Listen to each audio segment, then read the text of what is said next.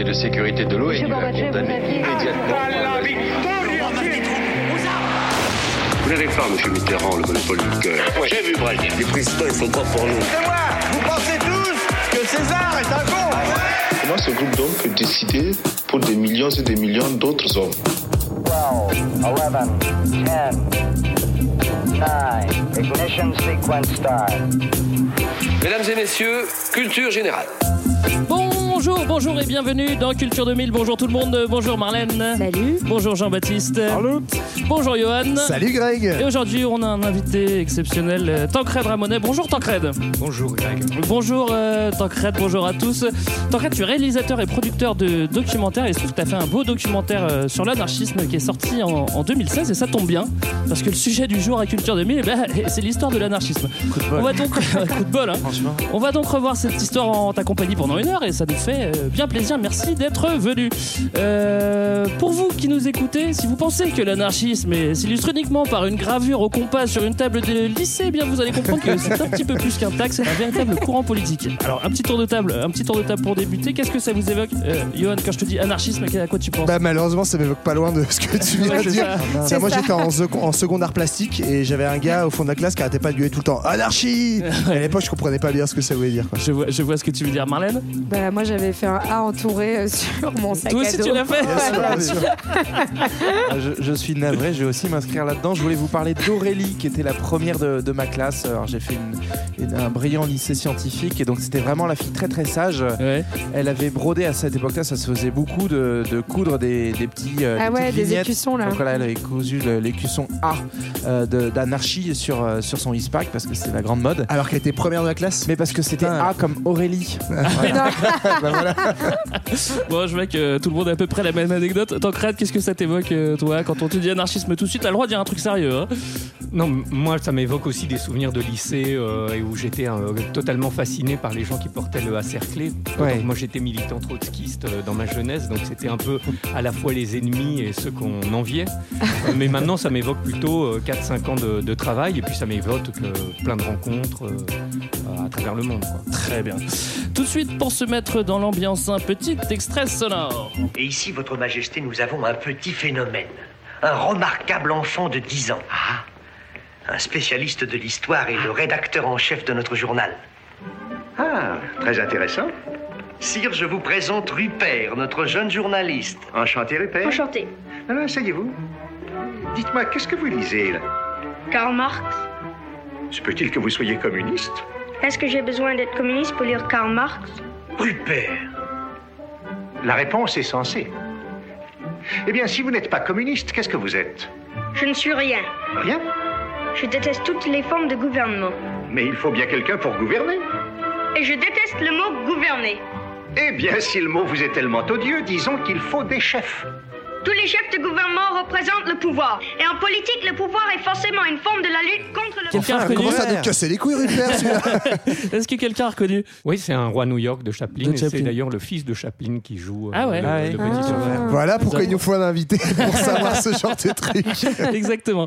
Eh, Johan, c'est toi qui as préparé cet épisode. Ah donc tu auras le privilège de répondre euh, aux premières questions. C'est quoi l'anarchisme? Euh, bah, c'est quoi? C'est à la fois un courant philosophique de pensée, mais c'est surtout un courant militant politique qui, euh, en gros, pèse dans le game du mouvement ouvrier et qui, à l'époque, en fait, euh, se situe entre, enfin, je dis entre, mais avec d'autres courants, avec euh, le socialisme réformiste et puis euh, le marxisme notamment, qui sera, un- qui seront un peu les deux frères ennemis, c'est-à-dire à la fois très proches et qui s'opposeront sur d'autres idéologies. Marlène, à quelle époque on est? Alors, euh, l'anarchisme, il se structure dans la deuxième moitié du 19e siècle, mais c'est un courant politique qui existe euh, encore aujourd'hui et donc euh, qui, euh, qui existe bah, depuis à peu près 150 ans, 200 ans. Voilà. Question un peu bizarre, Jean-Baptiste. C'est où? Pourquoi c'est bizarre? Bah, Je sais pas, c'est où l'anarchisme? C'est partout, un peu bizarre. figure-toi. Alors, en fait, C'est dans nos cœurs, Greg. que, euh, Voilà. On est sur une histoire internationale parce qu'on va voir que de fait l'anarchisme c'est un courant politique qui a touché que tous les continents et qu'on retrouve dans, dans beaucoup d'histoires politiques de différents États. Mais c'est aussi internationaliste dans le sens où euh, le- les penseurs anarchistes et les anarchistes euh, dans, dans la pratique, les militants se pensent internationalistes, c'est-à-dire en lien, en solidarité avec euh, bah, l'ensemble des ouvriers du monde. Aujourd'hui, on utilise beaucoup le mot anarchie pour définir euh, le chaos, c'est un mot péjoratif. Tancred, toi, tu as fait un long documentaire qui s'appelle Ni Dieu ni Maître, euh, qui retrace toute l'histoire de, de l'anarchisme. Pourquoi est-ce que tu as voulu te pencher sur ce sujet? Et plus généralement, pourquoi est-ce que c'est intéressant de parler de l'histoire de l'anarchisme?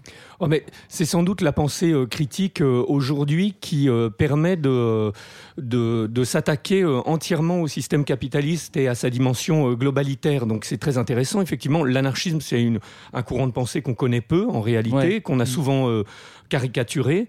Par le Et, chaos, souvent, donc, euh, euh, par le chaos, par, en- par le traiter euh, à la manière de faits divers, c'est-à-dire qu'en parlant des poseurs de bombes, euh, euh, ou en, en réduisant son influence euh, internationale. Euh, Tu le rappelais tout à l'heure, mais euh, il y a un anarchisme au Japon, euh, il y a un anarchisme euh, am- euh, latino-américain très important. euh, donc c'est vraiment un, un courant international et, euh, et qui a euh, une évolution et une cohérence euh, sur euh, les 150 ans de son histoire.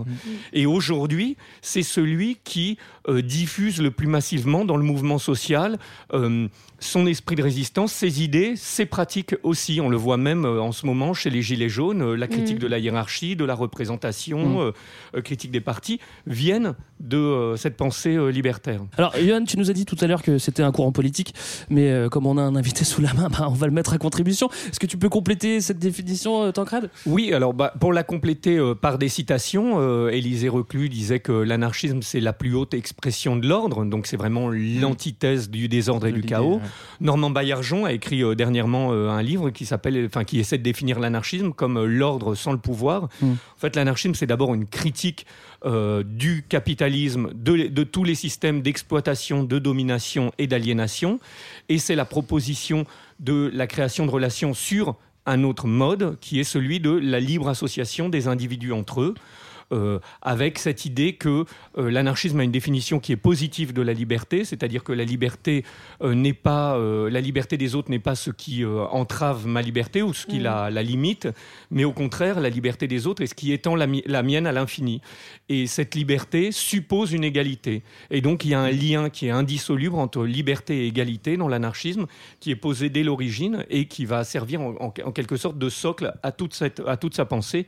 Évidemment, les deux étant réunis par l'idée de fraternité. Donc on retrouve même Ouais. les, les mots d'ordre de la République euh, dans l'anarchisme. Ah, D'ailleurs, Non, mais en on- tout on- cas, la c'est- 5ème République est anarchiste, hein, je crois. on peut le dire. Non, mais c'est- plutôt l'idéal révolutionnaire Ouais, ouais, ouais. de 1791 Ouais. puis 93 13, ouais. qui, euh, qui souffle encore quand l'anarchisme naît. Et Ouais. l'anarchisme est une, vient euh, au moment des révoltes de 1848. euh. Ouais, mais c'est très intéressant parce que justement, on avait, enfin, on a l'habitude dans la démo- dans les démocraties libérales telles qu'elles ont été mises en place euh, au 19e siècle, justement, souvent d'opposer liberté et égalité en expliquant que l'égalité va en fait restreindre la liberté des Ouais. citoyens. C'est comme ça qu'elles se sont fondées et définies.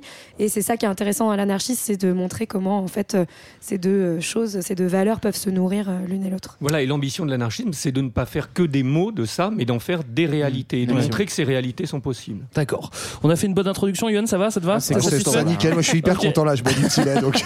Alors moi je suis content, au moins on n'a pas parlé des honneurs de droite depuis le début, donc je suis très content. On va maintenant remonter le fil du temps. Prenez vos stylos, c'est l'heure du grand 1. Le courant qui monte parmi les classes dangereuses, 1860-1880. Alors le mouvement anarchiste va naître au 19e en pleine révolution industrielle et c'est pas pour rien.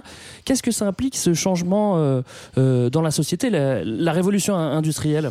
Ben en fait c'est ça, c'est que c'est pas un courant qui naît comme ça en dehors de tout. euh, C'est pas une philosophie, c'est une pensée dans un mouvement social et dans notamment une histoire du capitalisme où en gros au 19e siècle, on l'a déjà dit dans d'autres épisodes, mais c'est vraiment en gros le siècle du progrès technique et donc en fait de l'industrialisation. Et qui dit industrialisation dit une certaine forme de progrès, mais qui est surtout en fait une pro- un progrès euh, des euh, de, la plus-value pour le voilà pour le capital. Et de l'autre côté, bah en fait on voit que euh, naît à cette époque-là ce qu'on appelle la question sociale, c'est-à-dire que avec la naissance du capitalisme naît une, une certaine concentration euh, des zones de travail et une précarisation des modes de vie. Avant, en gros, on avait des petits artisans dans des ateliers isolés, etc.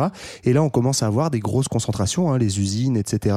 Et avec ça, des conditions de travail qui sont de moins en moins bonnes. En fait. Création de la classe et- ouvrière. Oui, Ouais. c'est ça, et la naissance d'une nouvelle classe qui est celle du prolétariat, hein, donc qui est une classe surexploitée, qui vit dans la misère, euh, qui fait face à tous les accidents du travail, des carences, enfin le- voilà, qui travaille 12 à 14 heures par jour, qui a pas de, enfin évidemment pas de, sécurité, salaire, pas de euh. sécurité, etc.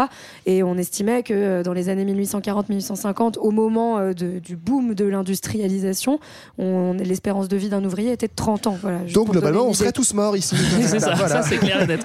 Euh, pas de grand mystère en fait, hein, l'anarchisme va naître en même temps que le capitalisme. hein, Oui, euh, en fait, l'anarchisme va, va se ranger au début dans, dans, dans la grande famille de- des courants socialistes. En fait, c'est Ouais. une pensée socialiste parmi d'autres qui va être formalisée euh, et donc qui, qui émerge autour d'une figure euh, qui va en fait s'approprier un mot qui euh, avait la même connotation péjorative qu'on on l'avait par le passé, c'est-à-dire l'anarchie c'est le bordel. Bah, en fait, il y a un type qui s'appelle Proudhon qui va dire bah non, en fait, moi je revendique l'anarchie en, en essayant de, de formaliser concrètement ce que ça veut dire euh, pour lui, quoi. Donc on a Proudhon qui est un des premiers penseurs et, euh, et qui va euh, qui va théoriser ce mouvement. C'est vrai qu'on avait déjà une classe ouvrière et après Ouais. il va falloir il va falloir organiser tout ça et c'est ce qui va se passer peut-être avec euh, la première internationale. Ouais, euh, juste Bah, un, sur un- Proudhon, ouais. Ouais, un tout petit mot avant la première Ah, internationale.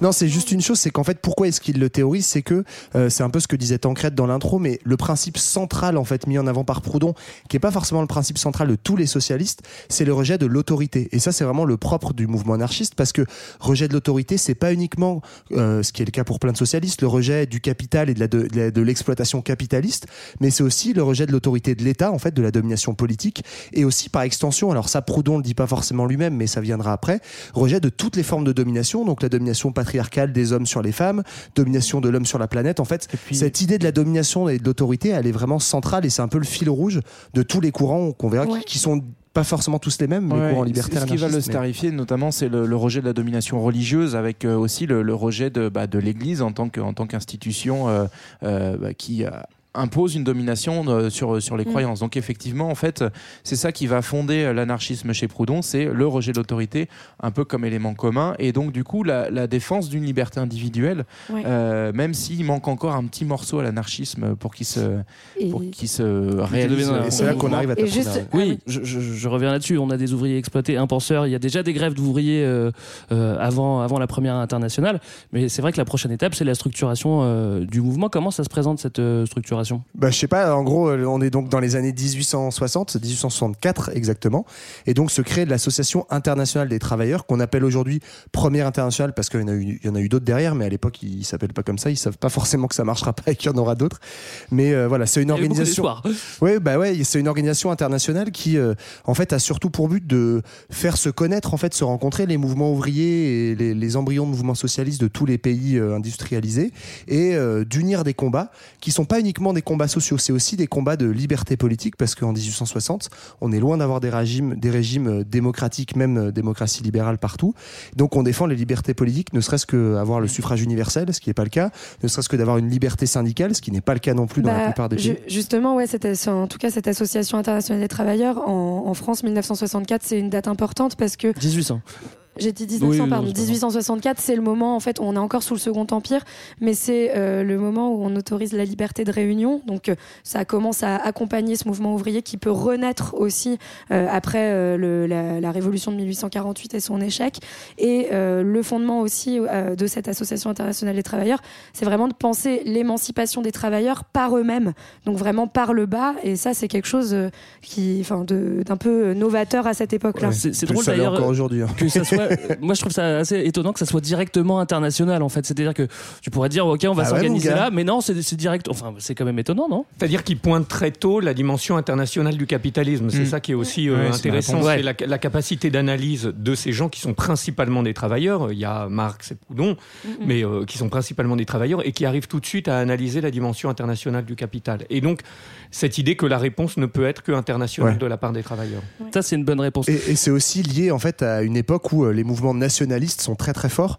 On est sur la formation des États-nations et donc ça va un peu à l'encontre de ça. C'est dire, bah, nous on n'est pas pour dire euh, je suis français, je suis allemand, etc. Mais pour une internationalisation de la condition ouvrière en fait. Alors, dans Bon, cette- Ils ont même l'analyse que les États-nations, ça c'est d'ailleurs assez propre Mm. aux anarchistes, que euh, les États sont créés pour permettre euh, l'exploitation capitaliste et en fait défendre la propriété privée. Et Et, viser pour et la religion euh, sert aussi à protéger l'État. Et donc il y a euh, comme ça un système de poupée russe. Et comme Ouais, les anarchistes sont contre, pour la, la- Contre les le poupées. partage de la propriété privée. eh Mais bien, pas euh, contre les Russes. voilà. Ouais.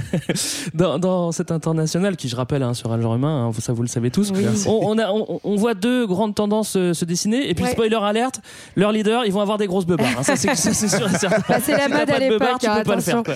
Ouais. C'est qui ces deux gus? Alors, bah, d'un côté, on, a- on va avoir les, enfin, les socialistes qui vont plus tard s'appeler les communistes, hein, donc avec euh, le grand leader qui est Marx euh, à l'époque. hein, Très belle le- barbe. Voilà, très belle barbe. C'est lui, donc euh, il a écrit le manifeste du Parti communiste en 1848. Donc on est- c'est assez récent. Et de l'autre côté, on a les anti-autoritaires qui eux ont une autre figure, figure de proue, qui est Bakounine, qui est, qui est russe, hein, qui lui aussi a une belle barbe et euh, qui, globalement, en fait, c'est ça qui est assez intéressant, c'est qu'ils ont tous les deux donc cette idée de euh, devoir renverser l'État, enfin la domination et donc euh, l'État, mais euh, en fait, euh, Marx veut utiliser lui et a cette conception d'utiliser l'État pour construire une société nouvelle euh, sans euh, sans classe sociale avec une égalité, euh, alors que Bakounine lui pense qu'en fait la révolution doit aboutir euh, abolir l'État d'abord ouais. pour arriver à cette société nouvelle. Donc on a globalement l'idée d'une société qui se ressemble dans les deux cas, hein, donc voilà, avec abolition des classes sociales, de l'exploitation de l'homme par l'homme, de la, de la fin du capital, mais avec deux méthodes différentes. Et euh, dans le cas Mais- de l'anarchisme, vraiment la suppression de l'État et de la, de la domination bureaucratique est fondamentale. Ceci dit, ce que tu dis, c'est là où c'est hyper important, c'est qu'en fait, sur le fond, c'est la grosse, grosse différence avec aujourd'hui. En fait, tous les courants socialistes sont d'accord sur la même finalité. C'est-à-dire, on n'est pas sur un truc de il faut réguler le capitalisme, etc. Ce que- ce qu'apporte la première internationale par rapport à ce que disait Proudhon, c'est euh, la rupture révolutionnaire, l'idée de dire que pour sortir du capitalisme, il faut une rupture et il faut une révolution, c'est-à-dire mettre à bas le système. Et l'autre chose, c'est il faut euh, viser une société qui collectivise les moyens de production. Et ça, c'est important parce que là-dessus, Proudhon n'était pas exactement d'accord. Et, et Bakounine et Marx divergent beaucoup, comme tu disais, Marlène, sur la méthode, mais sur la finalité, ils sont d'accord. En gros, il faut abolir la propriété privée du capital, c'est-à-dire des moyens de production. Et en fait, c'est uniquement sur la méthode euh, qui diverge. Et c'est vrai qu'après, on a beaucoup, beaucoup, enfin, en tout On cas, dans fait- les milieux monté- militants d'extrême gauche, vachement monté en mayonnaise cette opposition Marx-Bakounine. En fait, c'est une opposition de méthode et on verra que malheureusement, Ouais, euh, enfin, c'est très important. ouais. Non, mais c'est très important. Mais ceci dit, elle est à relativiser aussi. Typiquement, dans la commune, en fait, euh, Marx, Mm. en fait, quand tu le vois écrire sur la commune, grosso modo, en fait, c'est du Bakounine dans le texte quasiment. C'est ça qui est assez étonnant, c'est que il y a des principes théoriques et dans la pratique, en fait, ils se retrouvent souvent Oui, sur et les puis mêmes même euh, au début de la Révolution de 17, il y a quand même un, un accord entre Ouais, les anarchistes Oui, oui, bien sûr. Et du coup, ça re- rejoint ce que tu disais, Tancred, au début, c'est qu'on n'est pas uniquement dans des débats d'idées, c'est qu'on est dans des gens qui euh, portent un mouvement social en action, en lutte et qui participent concrètement sur le terrain des luttes. Ce qui explique aussi que concrètement, au bout d'un moment, on va pas s'emmerder pour des désaccords philosophiques parce qu'il se passe un événement, une insurrection. En plus, on a tous la même barbe, donc globalement, tout va bien. Quoi. Oui, ça c'est vrai. C'est Bakounine, il faisait 2 mètres. J'ai vu. Ouais. Le mec, il faisait, ah, je crois, 1m99 et tout. Enfin, le gars, avec tu- la grosse beubare. Je pense que quand il devait prendre la parole internationale, tu faisais pas trop la Ouais, je pense que tout est basé là-dessus. Hein. Tu vois, c'est pas. Oui, c'est sûr. C'était très féministe. je On, pense. on- on va arriver à un épisode marquant euh, qui est celui de la Mais commune. lequel La commune de Paris, on avait fait un épisode dessus. Alors la commune n'est pas dirigée euh, à proprement parler par les, les anarchistes, mais il y en a forcément dans le lot. Et euh, est-ce qu'on est-ce qu'on peut faire un petit rappel euh, sur la commune? Tancred par exemple? Non? Au tableau. Oui, bah, euh, Au tableau, Tancred. Ah voilà, ça, ça fait le la, stress. commune, hein. la commune survient euh, au, au- au milieu du siège de Paris qui a lieu à la fin de la, de la guerre contre la Prusse de 1870, donc la commune en 1871. Et, euh, et c'est le peuple de Paris qui s'insurge parce qu'il a peur que, au départ qu'on lui retire les armes qui lui permettraient de se défendre. Mm. Et euh, dans l'accélération, dans le mouvement qui a lieu à ce moment-là, du peuple qui se parle et qui décide de se prendre en main, ben, petit à petit, euh, ce peuple de Paris va décider de faire tomber toutes les ba- barrières hiérarchiques euh, et donc de décréter la commune, c'est-à-dire un fonctionnement concrètement Ouais, euh, comme un- socialiste ou communiste euh, où euh, euh, on, on vote, euh, les, euh, les, les, les élus sont mandatés et révocables. Les premières mesures qu'on prend, c'est l'ouverture des prisons. On brûle la guillotine. euh, on donne euh, tous les droits à tous. Donc les femmes ont le droit de voter, euh, etc. Enfin, Mm. c'est une énorme. C'est une révolution qui ne va durer que trois mois, qui va se situer à l'échelle d'une capitale. Il faut pas oublier que Paris, c'est quand même la capitale du monde. Bah, c'est ce pas, moment-là. oui, c'est pas rien non Ouais. plus. Et- euh. Mais ça ne et, l'est plus, euh, du coup. que le, monde, le monde entier va avoir les yeux tournés vers Paris et, euh, et qui va être écrasé euh, dans le sang. Ouais. Ouais. Euh, Et, pas- et qu'un peu. Hein. Non, Euh, et, et encore une fois, ce qui va être fondateur aussi, parce que cette répression euh, très violente va être fondatrice plus tard, on le verra, de, l'anarchisme, ouais.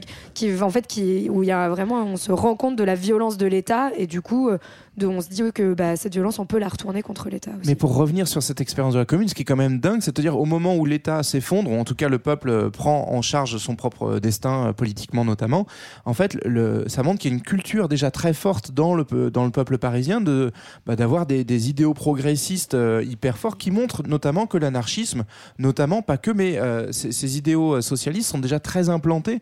Euh, Il y a déjà une culture assez forte pour se dire qu'en fait, en trois mois, ils ont des idées que euh, nous, on galère encore à mettre en œuvre aujourd'hui. Quoi. Enfin, c'est, c'est, c'est assez fou Ouais. ce, ce côté visionnaire qui vient, pas, pas de grandes élites qui dirigent ce, ce mouvement communard, mais vraiment du peuple qui se réunit et qui se met en route. Et c'est de- c'est d'autant plus vrai que en fait euh, les, enfin anarchistes euh, dans la commune de Paris, ça veut pas dire grand chose, mais en tout cas les internationalistes, ceux qui font partie de la première internationale, et globalement euh, les révolutionnaires, quoi qu'ils soient marxistes ou anarchistes, sont assez minoritaires en fait. Mm. Paradoxalement, les majoritaires en fait c'est encore des héritiers des jacobins, c'est-à-dire des gens très centralistes, etc.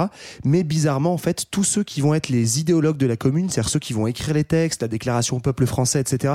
Des choses qui sont un petit peu restées, enfin beaucoup restées même ensuite euh, comme des événements fondateurs du mouvement ouvrier. Bah, c'est tous des internationalistes et en bonne partie des proudhoniens ou des bakouniens, c'est-à-dire euh, des, des gens euh, anti-autoritaires. Quoi. En tout cas, Marx et, et Bakounine euh, vont saluer la commune. Ils vont dire que c'était plutôt le Bravo. modèle à suite. Bravo, Bravo. bravo. Bah, vous Bakounine dire- va même tenter de la faire à Lyon. Bah, oui, ça va vrai, participer. ouais.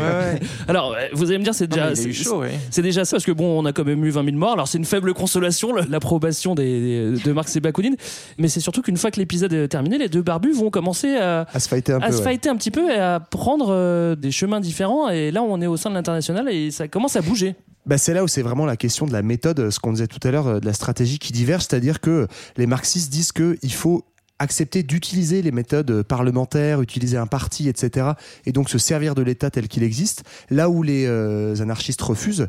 Et en fait, euh, c'est- là où ils vont se séparer, ce qui est très étonnant, parce que Marx, en 71, il dit, euh, en fait, ce que j'appelle la dictature du prolétariat, c'est ce qu'a fait la commune. Or, la commune, a priori, elle a aboli tout l'appareil d'État, tous les fonctionnaires se sont barrés, Ouais. etc.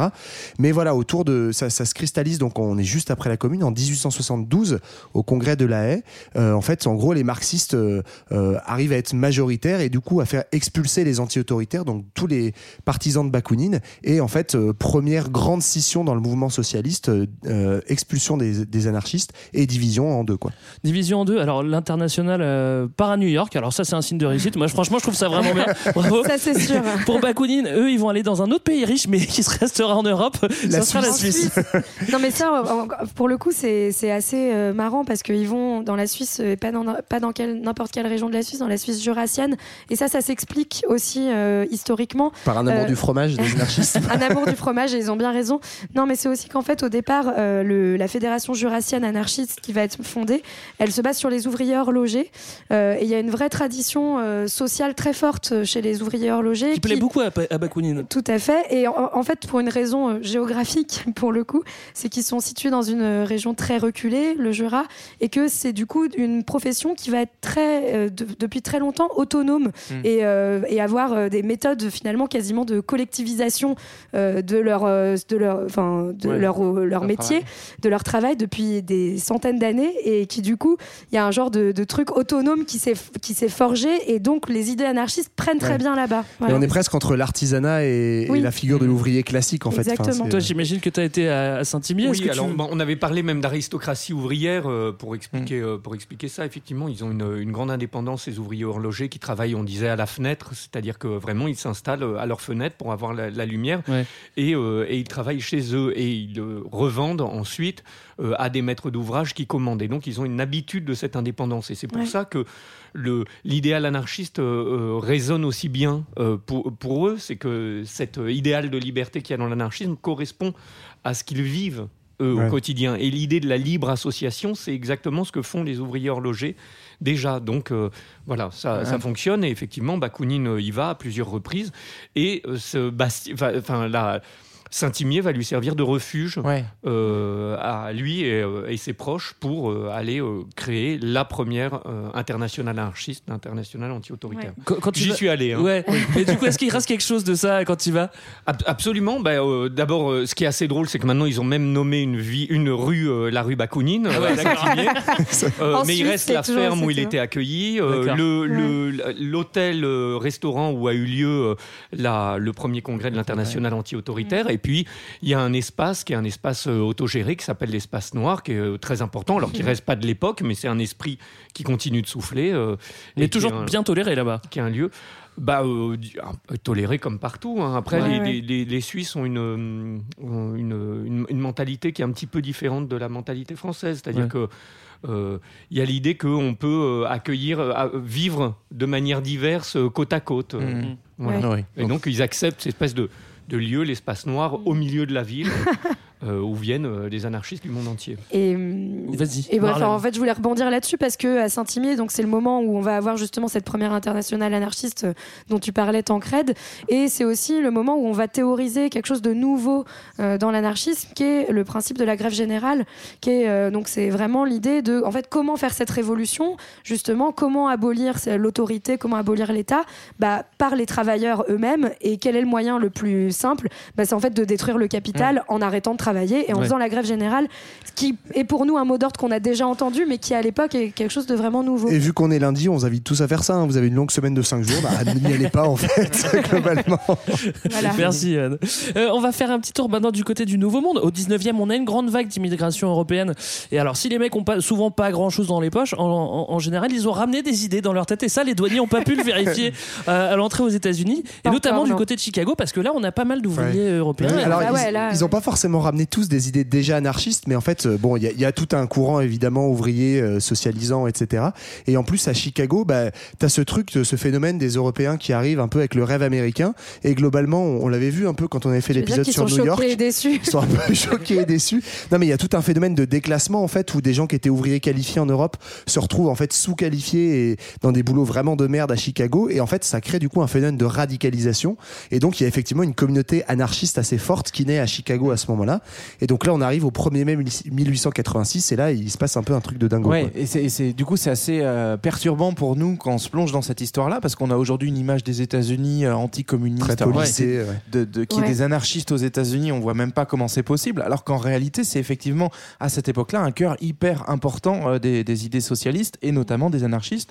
Et donc, ce 1er mai euh, 1886, à cette époque-là, le 1er mai, c'est un jour comme les autres, simplement. ça C'est pas tombe. un jour comme les autres, c'est un jour comptable. C'est-à-dire Oui. que c'est au moment où l'année comptable C'est ça, repart. et c'est tu pour ça que. euh, voilà, ouais. c'est tu, tu fais tu fais ta, ta, ta- ta clôture et donc du coup c'est c'est Ah. lié notamment à tes, à tes conditions de travail et donc c'est cette journée qui va être choisie par les travailleurs de Chicago pour organiser une immense manifestation. Mais là, pareil, c'est pas le gentil cortège. euh, euh, on est gentiment les uns derrière les autres. C'est Ouais, quand même. euh, C'est 500 000 personnes, je crois, c'est- globalement. Ils sont 500 000 Ouais, je crois, enfin, plusieurs centaines de milliers. Non, mais Et c'est ils ont un énorme. mot d'ordre commun qui est la journée de 8 heures. Pareil, là encore. euh, Ouais, vous pouvez rêver, ouais. les gars. Ils l'ont toujours pas aux États-Unis, les gars. Enfin, tu sais, on l'a plus vraiment en France non plus, mais Et donc autour de, autour de ça, bah, il se passe euh, forcément ce qui peut se passer pour, euh, pour l'État qui flippe un petit peu de voir autant de monde euh, réclamer des choses dans, dans la rue. Donc il y a, y a une vague de répression policière. Et donc si j'ai bien suivi, je crois qu'il y a un nouvel appel à manifestation quelques jours plus tard, le, le, enfin, dans, les jours qui suivent. Cette fois-ci plutôt organisé par des, structures proches de- des anarchistes américains. Et dans le cadre de cette nouvelle manifestation, là, il y a un incident qui, qui éclate. Il y a une bombe qui est lancée et qui, qui va euh, tuer un certain nombre de policiers. Donc il y a une action violente, alors qui est un petit peu floue. On se rend compte Ouais. que par la suite, ça a sans doute été monté en épingle euh, en partie. Enfin, en tout cas, on- c'est c'est pas revendiqué par les organisateurs et ça va servir de prétexte à la police et, à- et, et au gouvernement en fait pour lancer une chasse aux anarchistes, puisqu'on a bien prouvé qu'ils étaient dangereux puisqu'ils attaquent nos bons policiers. Et bah paf, on Au- va faire la traque, on va en Aucun lien avec ce qui se passe aujourd'hui. Non, hein. non, bah, aujourd'hui, on, on a progressé, Johan, on n'est plus dans tout ça. Et ce qui- Et ça aboutit notamment à la conda- condamnation à mort de, de- de cinq euh, manifestants qui, en plus, n'avaient rien à voir avec euh, les, les violences euh, d'origine. quoi. Donc on comprend que justement le, le 1er mai est, est dû aux anarchistes américains. Ça c'est Eh plutôt oui. une, une surprise en fait parce Bah, qu'on Bah ouais. Ça rejoint ce qu'on disait Surtout en fait au René, début, quoi. c'est que la- les, les anarchistes pensent avant tout comme des internationalistes. Et ce qui se passe à Chicago le 1er mai va avoir une énorme résonance dans tout le monde ouvrier. Et quand je dis le monde ouvrier, je parle bien du monde ouvrier. Ouais. Et donc du coup, ce 1er mai va être une date euh, marquante qu'on va reprendre un petit peu partout euh, en Europe, en Asie. On va avoir euh, du coup des, euh, des, des mouvements de, de, de soutien, de solidarité pour ce qui s'est passé euh, Bah, parce à que Chicago. faut préciser que les cinq condamnés à mort, en fait, on n'a aucune preuve tangible que ce soit vraiment eux qui auraient posé la bombe. En fait, on Non, mais il y a sait pas. bien, un qui l'a lancé. Ah, il y c'est en a bien celui-là là qu'on a vu au fond du cortège, que ça a dû être lui le Je crois responsable. que c'est mais- même ce que tu pointes Il dans même- le docu, c'est Oui, il y, a- il y a même, on, on dit même que ce serait la police qui aurait organisé euh, ce, Ouais, cet attentat. cette attaque-là. On ne saura jamais. Je le dis pas, euh, c'est pas clairement dit dans le dans le documentaire parce que c'est pas c'est pas clair, pas sûr, mais ouais. On a considéré que en tout cas les, euh, les, euh, le, le mouvement ouvrier n'avait rien à voir Mm. euh, dans cet attentat. Et ce qui est un peu dit d'ailleurs, je crois que tu le cites dans, dans le documentaire, euh, le, le réquisitoire où on fait condamner ces, ces cinq types-là, on dit bon globalement on sait que c'est pas eux, mais ils sont coupables de ce qu'ils Bah, sont. quoi. Mais, mais en fait, ça, ça va être toute l'histoire des anarchistes. Enfin. On va le voir euh, tout au long tout de ce qu'on va dire, c'est qu'à chaque fois, on les condamne. Finalement, bah, on, s'en fout un peu de pourquoi, mais juste bah, Bah, pour- t'étais là, hein. parce qu'ils étaient anarchistes, quoi. Et Voilà. puis il fallait bien quelqu'un. Et surtout, eh, bah, ce qui se passe là avec ce 1er mai, donc euh, High Market en 1886 à Chicago, en fait, c'est un peu euh, la suite de la Commune de Paris, à savoir que, en fait, bah, le mouvement ouvrier et notamment le mouvement anarchiste comprend que s'il est un petit peu vénère et un petit peu offensif, eh ben, il se prend une grosse répression bien vénère sur la gueule. Et c'est à ce moment-là qu'on commence à théoriser la violence. Mais en fait, c'est pour faire Ce qui est pas comprendre que- logique en fait, hein.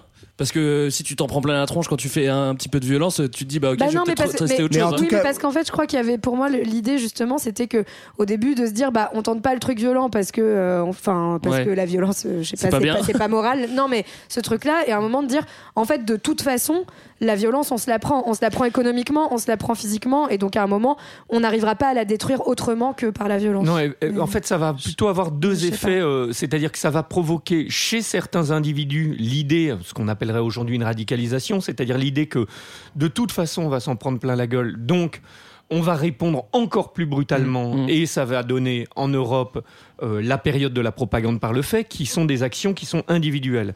Et de l'autre côté, et pratiquement en même temps, ça va aussi ramener tout un ensemble de, de- toute une partie du mouvement ouvrier vers le mouvement syndical, Mm. avec Ouais. l'idée de, euh, mais là qui vient de, aussi de euh, de Saint-Imier, euh, de faire la grève générale et donc Ouais, la création du syndicalisme révolutionnaire.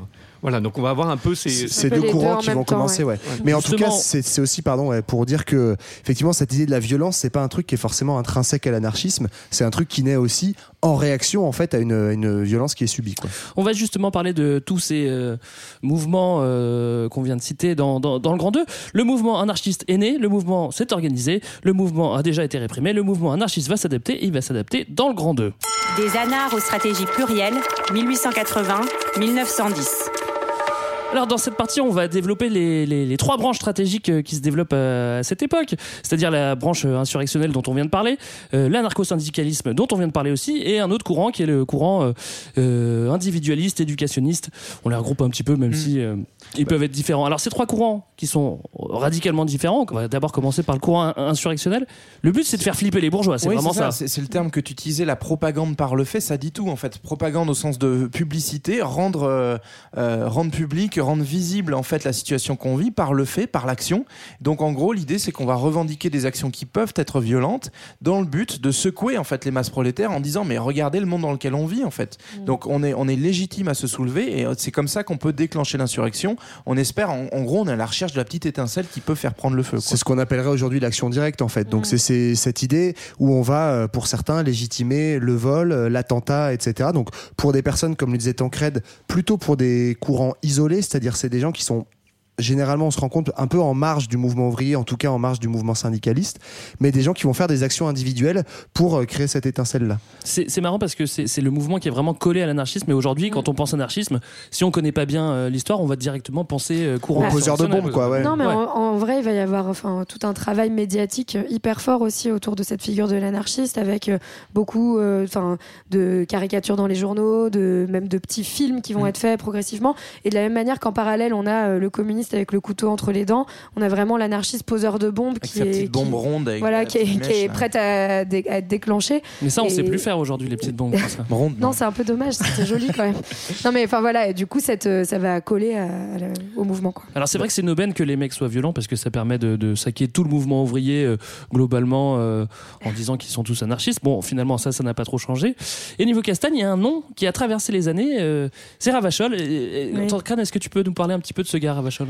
Ravachol, euh, c'est un personnage d'abord qui est très attachant parce que euh, c'est un ouvrier, euh, c'est un ouvrier, mais c'est un ouvrier qui sait lire, qui a une, une- enfance assez triste, euh, mais c'est un ouvrier qui sait lire, c'est un ouvrier qui sait jouer de l'accordéon, c'est un ouvrier qui a fait mille métiers, mi- qui a connu mille misères, qui a voyagé euh, un petit peu partout. Et en plus, c'est un Stéphanois, si je puis me permettre. Allez. Il est stéphanois, c'est pour vrai.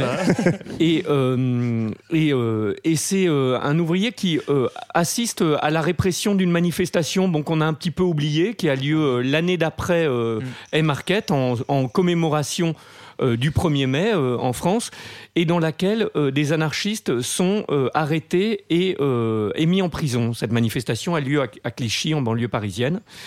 Et Ravachol, pour protester contre cette incarcération de deux meneurs anarchistes euh, qui, a, qui en avaient pris leur drapeau noir, euh, décide d'aller poser une bombe euh, devant l'appartement du juge et euh, du procureur qui a jugé ces deux anarchistes-là. Pas du tout avec l'idée de les tuer, mais euh, l'idée de leur faire peur. D'ailleurs, Et ces deux bombes explosent et, euh, et on va commencer autour de ça à faire euh, la, la, Un mythe. euh, le mythe de l'anarchiste poseur va de avoir le doute quand même, Parce non? que- bah en fait, euh, quand on dit poser une bombe aujourd'hui, on imagine tout de suite, euh, je sais pas, le World Trade Center qui s'effondre. Bon, c'est un avion. euh, À l'époque, quatre coups et non, mais un peu de en fait, on, est, exemple. on est au tout début de l'explosif. En fait, Euh, on est donc c'est Nobel, euh, la, la nitroglycérine, la TNT, là que vous voyez dans les dans les cartoons. Bah, ça tue quand même. Ça, genre. ça peut tuer si tu la tiens dans tes mains, mais globalement, en fonction du dosage, en fait, on est vraiment dans le but de marquer le coup, d'envoyer un avertissement à la société. Ravachol, il y a rien qui nous montre qu'il a voulu trucider le juge. Il, il aurait sans doute pas utilisé une bombe d'ailleurs. Tu veux nous dire qu'il a mis un gros pétard devant le. bah, on est sur un gros pétard qui, qui, qui casse un peu quelques Ouais, carreaux quand même. Mais euh, en fait, je pense que la, la finalité de l'action ici, c'est vraiment marquer les esprits plus que euh, faire couler le sang, quoi. Parce qu'il y a des actions beaucoup plus efficaces à ce moment-là pour, pour tuer quelqu'un. En tout cas, pour revenir sur ce que disait Marlène, effectivement, ça va être une figure qui va être extrêmement médiatisée et donc on va euh, porter un petit peu comme ça euh, haut dans les médias cette figure de euh, l'anarchiste terroriste et on va utiliser ça pour euh, en fait se servir un peu de agiter le chiffon rouge et faire peur et il va devenir un symbole à la fois d'un côté symbole de terreur plutôt pour la bourgeoisie et au contraire symbole populaire pour tout un tas de gens c'est-à-dire que on essaie de dire Ravachol fait peur mais en fait on va même avoir des chansons populaires qui chantent à la gloire de Ravachol Ouais, ouais. etc donc il y a toute une mythification comme ça des deux côtés en fait de cette figure de l'anarchiste poseur de bombes voilà. Il faut noter quand même que Ravachol, euh, je sais pas si vous l'avez remarqué, c'est un des premiers anarchistes connus à ne pas avoir de grosse barbe. Alors ça, c'était Oui, quand même très important. On est passé Et les cheveux 20e courts. Et, et- mais bon, en Il tout a cas, une moustache. Il, il inaugure le cycle de la moustache. Oui, en revanche, On le énormément. remercie. hein.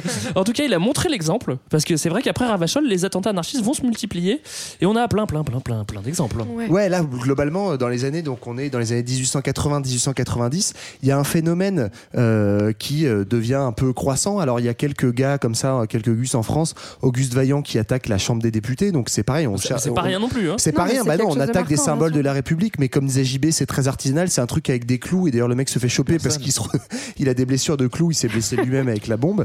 Euh, et puis après, en fait, progressivement, il- les mecs vont foutre un peu le sbeul dans le monde entier, et il va y avoir quand même un paquet de régicides. Donc, c'est pas des attentats non plus exactement comme on imaginerait aujourd'hui sur le terrorisme, à savoir terroriser la population civile. On est quand même sur- beaucoup sur de l'attentat ciblé. En fait, le but, bah, c'est de tuer des chefs d'État. Donc, on tente, euh, on tente le, le Guillaume Ier en Allemagne, on tente le roi d'Espagne, on tente le roi d'Italie, on tente le roi des Belges quand même. hein. Bah, Il y en a qui ont réussi quand même. hein. Le président français Sadi Carnot va être euh, tué en 1894. Euh, et ensuite, Sissi, ils ont tué Sissi. ils ont tué Sissi. Salaud. Ils ont tué le roi d'Italie. Ils ont tué un président américain, ce que je savais pas du tout pour le coup, hein, McKinley. McKinley, du coup, il a fait des sacs à dos 1901. après. C'est-à-dire qu'en fait, Mais voilà. Montagne. Et en fait, et, et aussi, on a vraiment cette peur de l'anarchisme. Enfin, par exemple, pour le président Sadi Carnot, Caserio, qui est un anarchiste italien qui vient tuer le président, on va euh, carrément, enfin, on, on a peur de- du martyr anarchiste aussi. On va mettre Mm. ses restes dans une fosse commune pour éviter que Que justement il y ait des processions. euh, Ouais, parce qu'il y a, toute cette dynamique de revanche. En fait, en fait on, on fait ça rapidement, forcément, on balaye le, le temps très vite. Euh, Il y, a- il y a un- quand même un gap entre Ravachol qui pose une bombe euh, devant chez le juge et euh, le fait de monter un attentat pour, bah, en fait, couper la tête de l'État. hein. Tout simplement parce qu'il y a un jeu de répression et de revanche. En fait, c'est-à-dire que globalement, à chaque acte, du coup, il va y avoir une répression d'autant plus violente qui va amener une forme de radicalisation, tu disais le terme, euh, où on va aller du coup à chercher à venger plus loin. Et en fait, il y a un peu ce truc-là, là, à chaque fois qu'il y a un procès d'un anarchiste qui est condamné à mort ou quoi, il y a toujours quelqu'un pour, euh, pour crier on va te venger, quoi. C'est c'est, euh, c'est vraiment des actions-réactions. C'est-à-dire que Ravachol est exécuté. Comme on considère que Ravachol n'avait pas versé le sang et donc il ne devait pas être exécuté, euh, donc Auguste Vaillant va jeter sa bombe dans l'Assemblée nationale. Il ne tue personne, il est exécuté. Comme il est exécuté et que les anarchistes considèrent qu'il ne devait pas être exécuté puisqu'il n'avait pas versé le sang, Émile Henry va jeter sa bombe et ainsi de suite et ainsi de suite et ainsi de suite. Mm. Et donc c'est presque une, une guerre euh, privée qui est menée euh, à ce moment-là contre, contre l'État, avec effectivement cette idée que si on décapite euh, le sommet de l'État, eh bien la société va s'écrouler. Mais alors Et ça, il se trouve qu'ils ont beau l'avoir fait partout, ça ne Ça fonctionne pas ça, ça ne marche pas. Ça n'a pas marché, mais c'est vrai que euh, ce qui marche, c'est euh, la terreur. C'est-à-dire que c'est sûr que quand tu, quand tu tues des rois, quand tu tues des, chefs d'État, forcément, il va y avoir une répression qui va être très forte après. C'est ce qu'on va appeler justement les, les lois scélérates qui vont vouloir Ouais. vraiment casser ça. C'est vrai Bah- qu'en même temps, tu tues des, chefs d'État. Imagine la même Ouais. chose aujourd'hui. Bah, c'est- Je pense que la réponse serait très très grande. c'est comme le mot dans la Révolution française, c'est plutôt ça jette l'effroi dans les classes dirigeantes et comme on l'avait dit au moment de la Révolution française, on va essayer de conjurer cet effroi par la terreur. Et c'est-à-dire que les lois scélérates sont la terreur. C'est pas, il n'y a pas de terreur de la population euh, à propos des, des attentats anarchistes. Oui, Bah, c'est qu'on crée cible, euh, enfin pour moi en fait on crée le terrorisme justement à cette époque-là. D'ailleurs euh, on, on reprend ce mot qui a été euh, qui est un mot qui a été inventé avec la terreur qui a été complètement euh, je sais pas euh, caricaturé par la suite euh, comme le truc le pire de la révolution française etc et en fait on reprend vraiment toute, ces, toute cet imaginaire de la terreur avec l'anarchiste qui est celui qui va euh, venir re- euh, remettre la terreur partout quoi. Donc euh, et ces lois scéléra- scélérates elles, elles vont dans ce contexte. Enfin, ce- ouais, enfin, on Et peut là, comprendre que, que l'État ait peur et qu'il Ouais. fasse ses On lois scélérates pour se protéger. On gros- peut pas dire le contraire. Oui, pour l'expliquer, euh, en fait, on est un peu dans euh, l'état d'urgence de l'époque, Ouais, c'est-à-dire c'est que ça. on est aussi dans la Troisième République, donc on est dans les années 1893-1894, 94, pardon, ce qu'on a appelé les lois scélérates. Euh, on est censé être dans un régime républicain euh, dit progressiste, etc. Avec des libertés fondamentales. Voilà. Et on va renier sur ces libertés en disant attention, il y a des euh, ennemis dans la population. Et donc, on va comme ça surveiller le mouvement ouvrier en euh, dénonçant, en fait, faisant des lois qui permettent de- d'incarcérer des personnes qui font l'apologie du désordre, etc., de manière préventive. Et donc, c'est comme ça qu'on va interdire tout un tas de courants et de journaux euh, anarchistes, notamment. Et euh, voilà, c'est pour ça qu'on appellera ça les, les Et, lois scélérates. et en fait, ça se justifie aussi dans ce contexte de démocratie libérale qui se met en place, où en fait, on estime que le summum de la démocratie à ce moment-là, c'est le suffrage universel qu'on a enfin mis en place, et que du coup, toute euh, révolte qui va ailleurs que par les urnes, désormais, n'est plus légitime. Et enfin, ça va dans, dans ce contexte. Et ce qui est assez génial du coup, c'est qu'il y a cet anarchisme, euh, alors violent, même si euh, c'est finalement minoritaire à l'intérieur de, cette famille-là, on a une réponse qui est internationaliste aussi de la part des États, avec un, un rassemblement. Donc je crois que c'est après euh, plusieurs assassinats dont les, les auteurs étaient italiens. Du coup, l'Italie se dit bon, euh, on va peut-être essayer de montrer qu'on n'est pas d'accord. Donc ils organisent une conférence à Rome où les États sont invités pour se dire bon, comment on flique tout ça ensemble, quoi. Et c'est voilà, c'est la naissance d'Interpol, avec euh, Ah oui. pareil les premières méthodes scientifiques qu'on va se passer. Donc c'est les Français qui avaient commencé à regarder qu'il y avait des empreintes euh, euh, Digital. digitales. Merci. On va se passer toutes les bonnes techniques pour pouvoir fliquer une population et donc faire la guerre à la terreur. euh, Enfin euh, voilà, en essayant À de fliquer, Tancred a dit. à faire la Oui, guerre. à mais à l'époque, on utilise le terme de guerre. voilà, et on va retourner le terme de terreur à ce moment-là, du coup, contre, contre les anarchistes, qui sont la première menace mondiale. C'est, c'est un peu le Daesh de l'époque, si vous voulez, les Ouais. anarchistes. Quoi. Est-ce que ça vous suffit pour le premier courant, le courant insurrectionnel Ouais, je pense qu'on Ok. C'est correct. Euh, on va passer au, au- au deuxième, c'est le syndicalisme révolutionnaire, on l'appelle aussi anarcho-syndicalisme. C'est presque le mouvement qui nous est arrivé sans qu'on sache euh, qui vient de l'anarchisme en fait. Euh, on- C'est celui qu'on connaît le plus. Et c'est le plus massif aussi, je pense, de- Ah, des trois qu'on tu va- dises ce mot. ouais. Bah, en termes de nombre, ouais, il- alors c'est un peu caricatural ce que je vais dire, mais c'est celui aussi qui succède plus ou moins à cette période de terreur des années 1870 à 1880-90.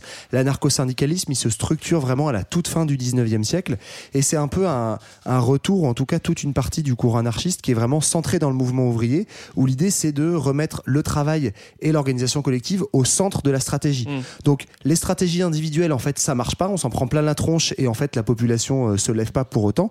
Donc ce qu'il faut, c'est organiser cette population et donc justement revenir sur ce que disait Marlène tout à l'heure, à savoir la stratégie de la grève générale et donc organiser en syndicat des organisations massives qui euh, doivent permettre de mettre en branle le prolétariat. Quoi. Et justement, après, on va avoir, euh, on va assister à la création de syndicats massifs. Je suis content d'utiliser le mot massif encore. Ça On pourrait dire on des est bon, turbo syndicats aussi. Et le meilleur, le meilleur exemple, c'est qu'on peut citer et qu'on connaît tous aussi, c'est la CGT. Et, et là, c'est comme le 1er mai. On, on se rend pas compte aujourd'hui que la CGT, euh, on la doit plus aux, aux anarchistes. euh, euh, Ouais, c'est pas la même CGT qu'aujourd'hui. ouais. Alors, bon, la CGT, c'est pas, euh, c'est donc le syndicalisme révolutionnaire, c'est-à-dire qu'à l'époque, c'est pas un syndicat qui se dit euh, anarchiste, euh, dans lequel tout le monde n'est pas anarchiste, mais qui euh, applique euh, des idées, met en œuvre des idées et des pratiques qui sont celles euh, hérité déjà du courant euh, libertaire.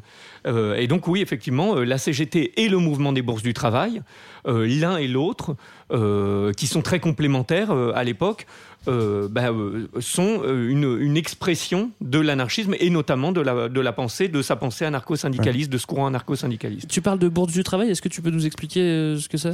Alors, les bourses du travail, euh, le syndicat organise les travailleurs entre eux par, euh, par euh, emploi. Euh, les boulangers avec les boulangers, euh, les, euh, les charpentiers avec les charpentiers. Les bourses du travail, c'est une organisation des travailleurs qui serait, disons, plus euh, euh, verticale, puisque c'est les travailleurs du euh, 9e arrondissement. Et donc se croisent l'organisation syndicale de la CGT et l'organisation des bourses du travail, puisque les bourses du travail prétendent rassembler les travailleurs, leur permettre de s'informer sur des endroits où on cherche du travail, sur des manières de lutter, mais c'est aussi des lieux où on fait du théâtre, euh, où on a accès à des livres, où on fait des causeries populaires, où on fait de l'éducation populaire. Euh, et donc, euh, plutôt que d'aller au café se, se saouler à l'absinthe, il vaut mieux aller à la bourse du travail avec euh, ses camarades et euh, parler, euh, apprendre euh, sur la politique au contact des autres. Je crois que Culture ça- 2000 ça, je- passait dans les bourses du travail. euh, je, je- je- je sais pas si Mais- je suis tout à fait d'accord avec ce que vient de dire. Non, mais ceci dit, il y a, il y a une, une chose aussi qui est très particulière parce que quand on dit CGT aujourd'hui, en fait, on pense à une certaine forme d'organisation.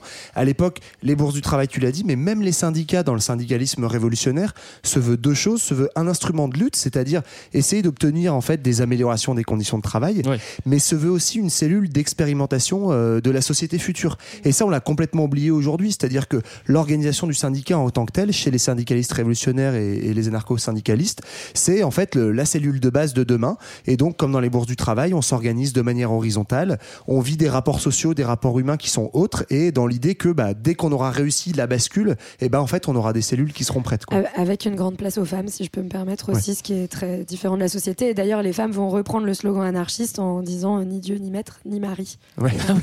ouais, non, mais enfin, c'est c'est- enfin, c'est un truc euh, vraiment euh, À la important, de important de, l'anarchisme. euh, ouais. quoi. Il n'y a pas qu'en France qu'on fait des, des gros syndicats, là on parlait de la CGT, mais il se développe évidemment dans d'autres pays. Euh, en Espagne, on aura la CNT. Euh, aux USA même, parce qu'on a, on on n'arrête pas de parler des, des- des anarchistes américains, on aura les WW, mais je crois pas qu'ils le disent comme ça. C'est Industrial Worker of the World. Mais en tout cas, qui vont être jusqu'à 100 000 membres. Enfin, c'est un syndicat euh, gigantesque, quoi. Et euh, d'autres exemples? Euh, la Fora en Argentine Ouais. aussi. Voilà. Voilà pour euh, l'anarcho-syndicalisme. Moi, je vais prendre clairement le contre-pied et t'ordonner de manière totalitaire, Johan, de lancer la musique. Voilà. Je, préfère, je préfère vous le dire, c'est pas la peine de faire une petite grève. Entre On Il y aura de la musique.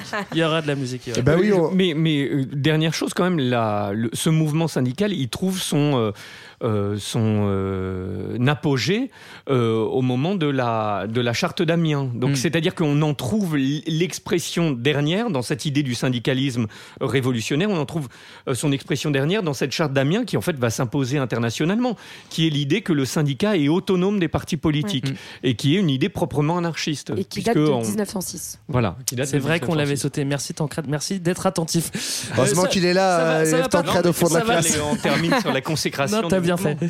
Ça va pas t'empêcher de, de- de répondre à cet ordre. Passe la musique. De manière maintenant. très autoritaire, oui. Bah, on va partir en pause avec un certain Joe Hill. Alors, Joe, c'était un docker américain accusé d'un meurtre qu'il n'avait pas commis, hein, un de plus, et exécuté par l'État en 1915, alors qu'il était justement militant des IWW, dont on, on vient de parler. Depuis, il est devenu un symbole de cette contre-culture ouvrière, vivant d'errance, de sale boulot et d'espoir révolutionnaire. Un symbole fertile qui inspirera ensuite les plus grands protest singers de Woody Guthrie à Bob Dylan. To you, Joe. À tout de suite.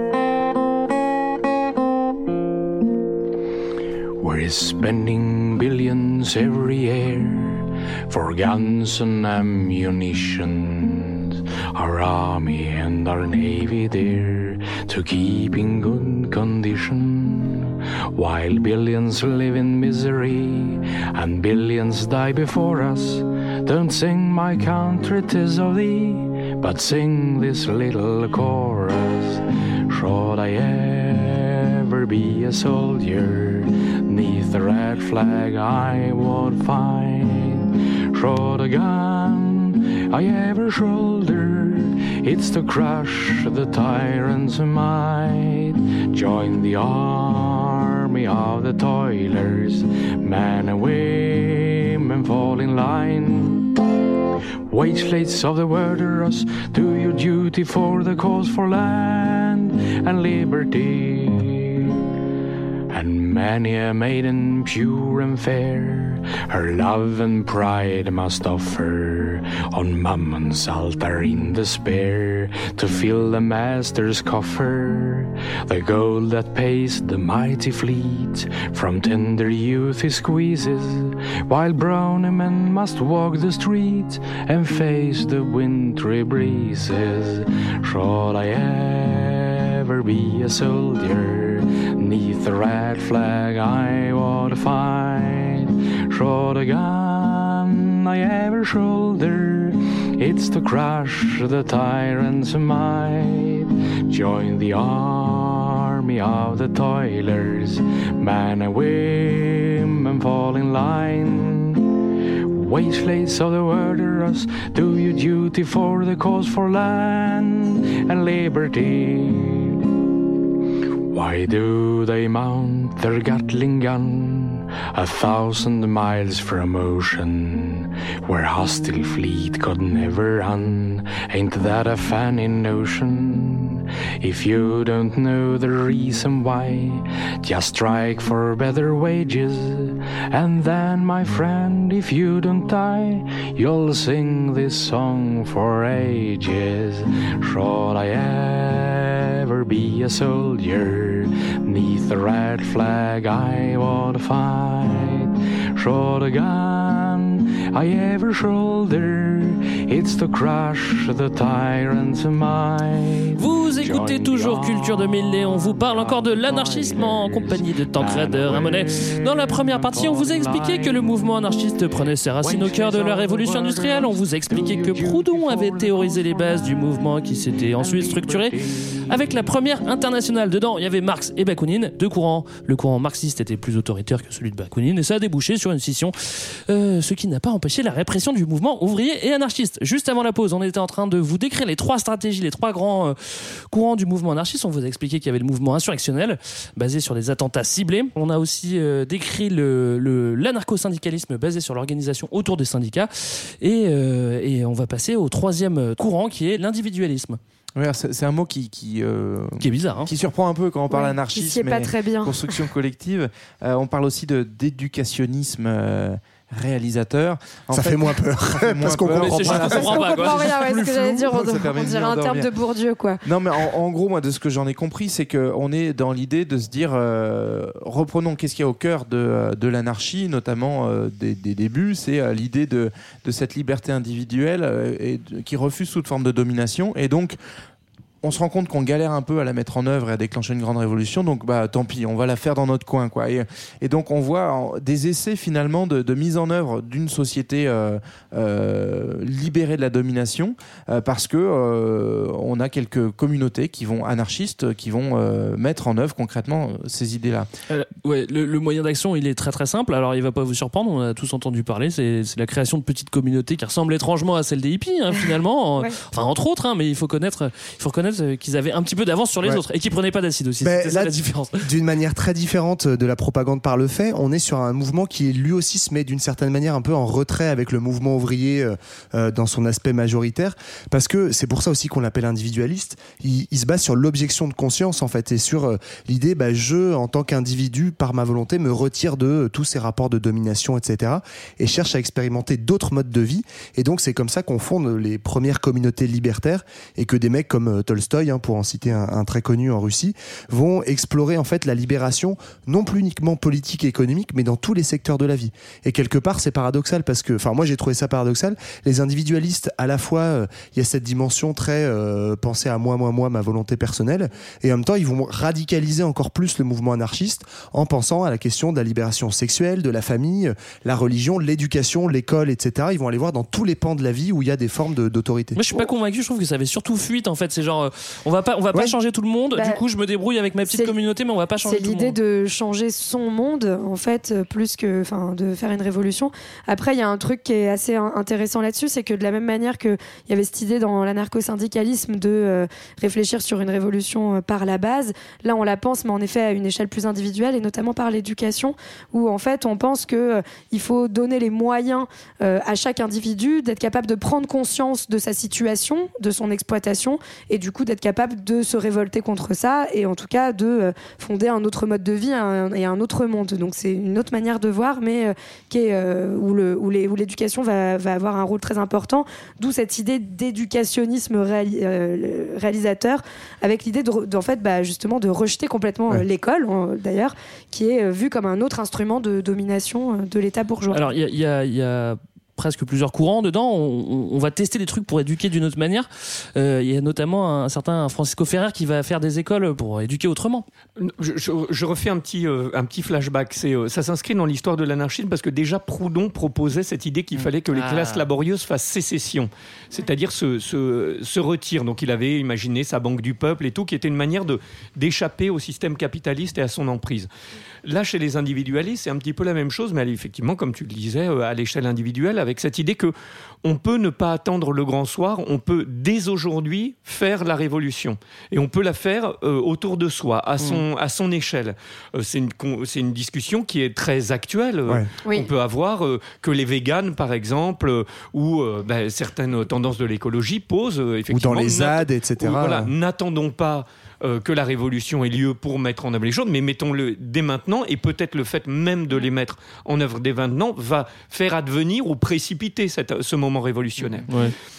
Alors après, cet individualisme, il se démultiplie et il va donner euh, les causeries populaires. euh, donc parce qu'on est individualiste, mais on n'en est pas pour autant seul et refermé sur soi-même. Bien au contraire, hein, l'idée c'est de, de se regrouper euh, pour faire sécession. Et donc, euh, c'est, on va se retrouver dans les causeries populaires avec Albert Libertad au flanc de la butte Montmartre. On va créer des colonies euh, libertaires dans les, euh, des Athénées libertaires dans les villes, des colonies libertaires euh, en dehors des villes où on va créer des écoles qui, elles, vont essayer de préparer l'individu de demain euh, en proposant une autre éducation euh, aux enfants. Alors plusieurs le font, euh, Sébastien Faure, etc. Et c'est vrai qu'une des figures, parce que aussi martyr de l'anarchisme, c'est Francisco Ferrer, qui avait créé le, le mouvement pour l'école moderne et euh, qui va être euh, accusé euh, à tort d'avoir organisé la grande grève générale de Barcelone contre la mobilisation pour aller mener une guerre impériale euh, espagnole euh, au, au Maroc ou en Algérie, si mon souvenir est bon, et, euh, et qui est arrêté, qui est condamné à mort. Et, euh, et alors là, comme euh, au temps des martyrs de Haymarket, il va y avoir une mobilisation euh, internationale euh, pour euh, défendre euh, Ferrer. Euh, et euh, une grande manifestation, notamment euh, à Paris, va avoir lieu, euh, qui a une histoire assez drôle, cette manifestation, puisque c'est une manifestation qui vire très vite à l'émeute, où euh, vraiment euh, Paris est mis à feu et à sang. Et, euh, et le lendemain, euh, comme Ferrer était franc-maçon, euh, là, on décide de réorganiser une autre manifestation, mais cette fois plus, plus organisée. Et pour la première fois, on va proposer que cette manifestation définisse son trajet et ait un service d'ordre. Et ce sera la première manifestation déclarée qui aura lieu, organisée euh, par euh, les, les organisations franc-maçonnes, et qui va faire pour la première fois euh, un périple défini avec un service d'ordre qui l'encadre. Euh, et donc on voit bien à quoi servent les services d'ordre et les déclarations des manifestations à empêcher la légitime colère du peuple et non pas à protéger les manifestants, etc., contrairement à ce qu'on dit. Bon. Et donc, et Ferrer sera quand même exécuté. Et Est-ce qu'il reste quelque chose aujourd'hui de, de, de- de ce mouvement justement dans l'éducation? C'est vrai que globalement, quand on te lance l'idée comme ça, tu vas penser à l'école Montessori, ça n'a rien à voir. Non, alors euh, il en reste euh, parce qu'il reste euh, le lycée autogéré, Ouais, ouais, c'est par ça, exemple à Paris, euh, qu'il y a euh, les, les- les écoles ferraires, euh, les écoles ferraires, oui, ou écoles modernes existent encore. Il y en a une à New York. Il y a des rues ferraires, euh, Sébastien Faure partout. Mais il faut voir que ça s'est surtout diffusé euh, à l'intérieur du système éducatif qui euh, était archi coercitif en ce temps-là. Euh, euh, Il n'y avait pas de était religieux aussi exclusivement, surtout en Euh, Espagne. Quoi. Alors, en Espagne, il était religieux, mais euh, en France, par exemple, il n'y avait pas de mixité. Mixité, alors que Ferrer euh, proposait la mixité. euh, Il y avait, euh, il y avait pas de travail manuel. Il y avait, les, les enfants n'avaient pas le droit de, de- de s'exprimer, etc. Et donc, ça s'est diffusé. ça- ce mouvement pour l'école libre, émancipée et tout ça a été repris aussi en 68 et il s'est diffusé. Et Mm. donc, on en bénéficie parfois sans savoir euh, d'où ça vient. Ouais. Et du coup, ça, ça permet de boucler sur ce troisième courant, euh, donc dit individualisme. On, on voit quand même que ce, côté modélisateur où on va tester, on va expérimenter d'autres façons de faire société, marche et, et arrive finalement à distiller, à toucher la vraie société. Ils sont pas finalement si à part que ça. euh, marche mais c'est vrai que enfin pour moi je suis un peu d'accord avec Greg il y a une espèce d'ambiguïté d'ambivalence en tout cas sur le fait que à la fois tu vas encore un peu plus loin dans euh, ce qui a été expérimenté et en même temps en fait dans l'histoire si tu regardes ces mouvements là c'est un peu d'une certaine manière comme euh, le mouvement de la propagande par le fait c'est souvent des mouvements qui arrivent après des périodes de grandes défaites Euh, parce que tu vois les- dans les années 70 de les communautés ouais. c'est aussi après Ouais. les échecs de sûr. 68 c'est l'idée bah en fait la révolution collective le grand soir on n'a pas réussi donc qu'est-ce qui nous reste? On Il se nous reste entre un nous. peu On le fait- on le repli fait des à notre communautés échelle, quoi. et aujourd'hui ouais. d'une certaine manière enfin là je, je, je, je débarde un petit peu mais euh, on peut retrouver aussi ces similitudes là quoi Et bon, ce qui, est, ce qui est intéressant quand même, c'est de noter que quand bien même euh, ces anarchistes-là ne tuent personne euh, ou ne posent même pas de bombes, bah, quand même, ce qui arrive à Ferrer, c'est d'être euh, d'être Ouais, exécuté. ouais, ouais, ouais. Et donc là aussi, c'est un signal qui est donné sur euh, l'usage de la violence. Et donc il va rappeler un certain nombre d'anarchistes euh, à retourner vers la voie des armes en se disant bon bah puisque même quand on fait rien euh, ou quand on fait pas de mal, On on se se fait réprimer, tuer, euh, ouais. autant euh, se défendre. Tu l'as amorcé tout à l'heure, euh, Marlène. C'est vrai que je voudrais parler d'un petit truc euh, général en plus qui n'est pas forcément lié à ce courant, mais c'est vrai que les femmes ont un rôle très important dans le mouvement anarchiste et c'est pas anodin à l'époque.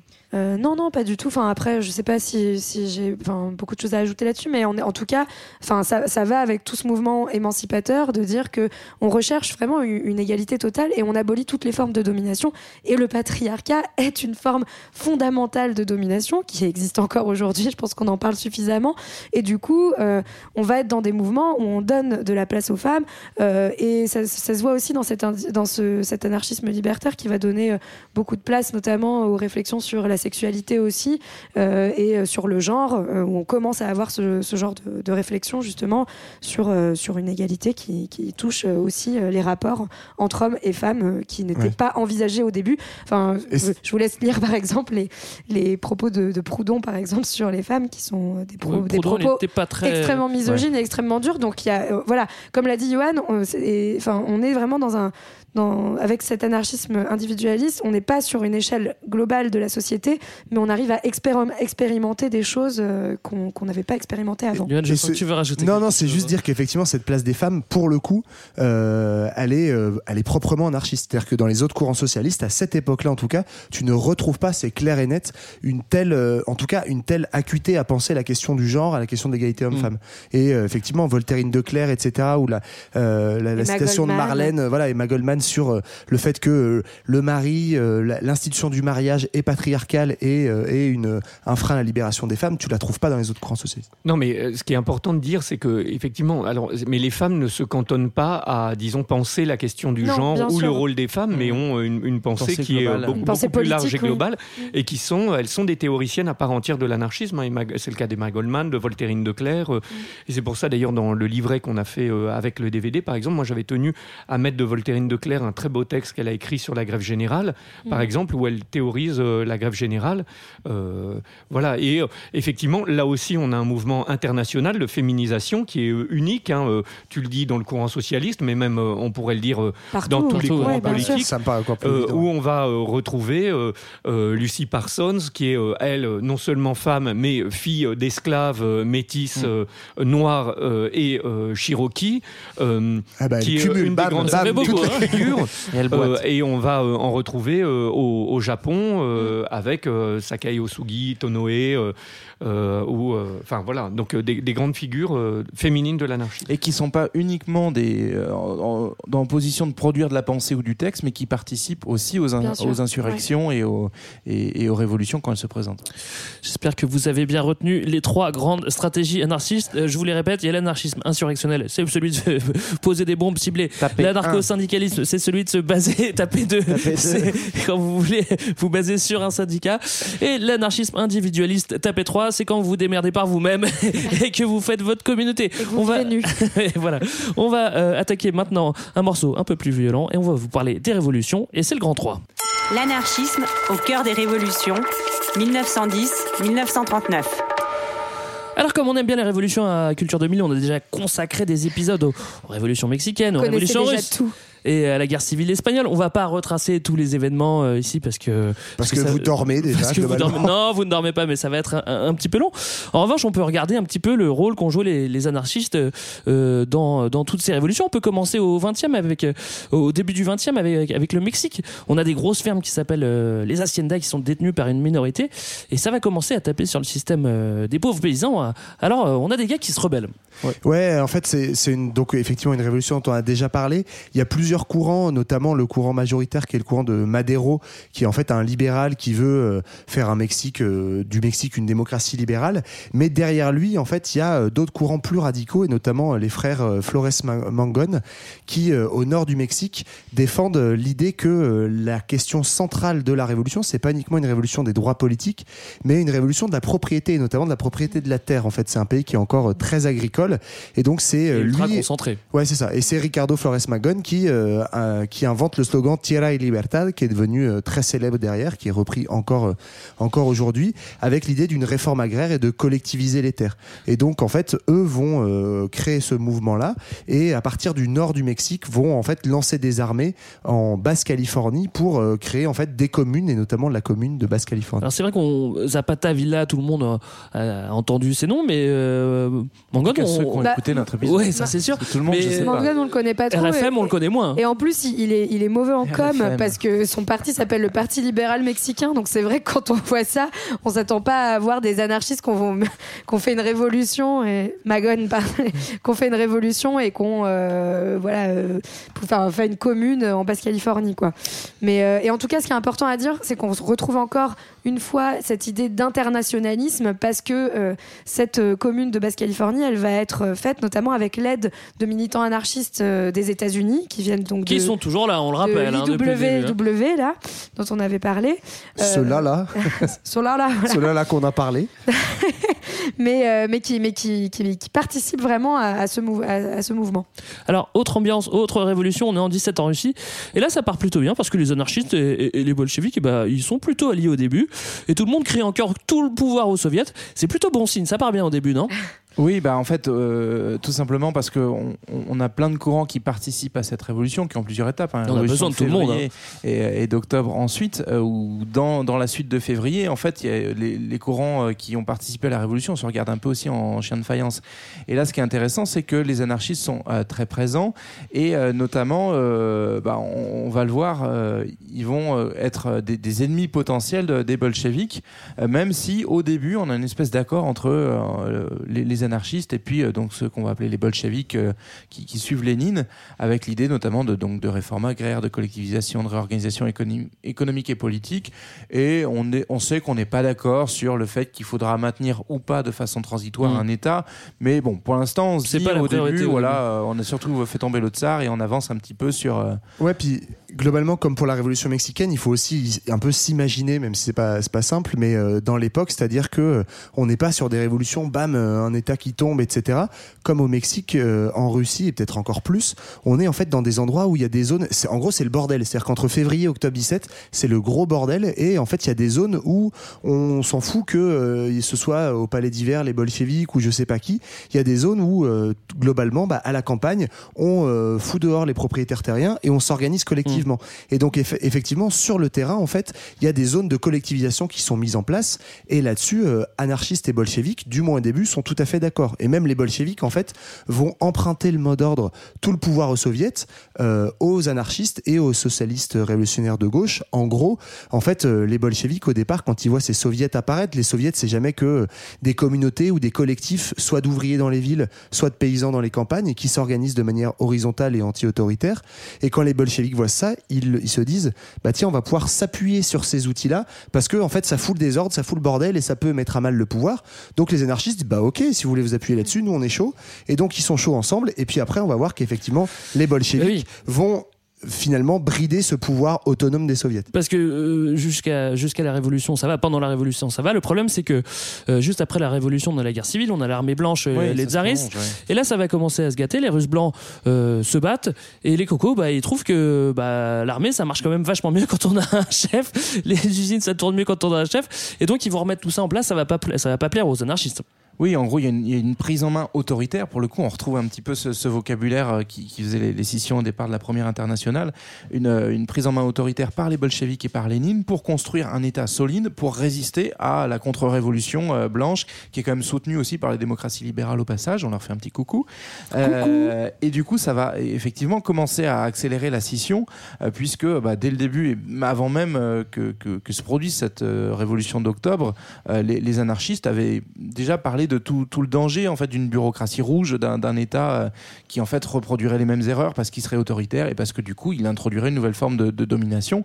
Et donc euh, bah, ça va, ça va s'accentuer, s'accélérer jusqu'à ce que en fait à force de prendre les armes euh, et d'organiser, de structurer une armée rouge avec notre camarade Trotsky, on va avoir euh, concrètement une- un, un écrasement de tous ceux qui ne veulent pas rentrer dans ce moule-là puisqu'ils sont considérés comme euh, amenant un risque à, à la survie de la révolution euh, Ouais. euh, des soviets et... donc par conséquent au nom de ça on va se permettre d'écraser ceux pas uniquement les blancs mais aussi tous ceux qui sont euh, des obstacles Ouais, potentiels. en fait, on, on va mettre en place un appareil bureaucratique hein, pour, euh, euh, pour euh, écraser ce que tu disais, les gens qui qui rentrent pas dans le rang.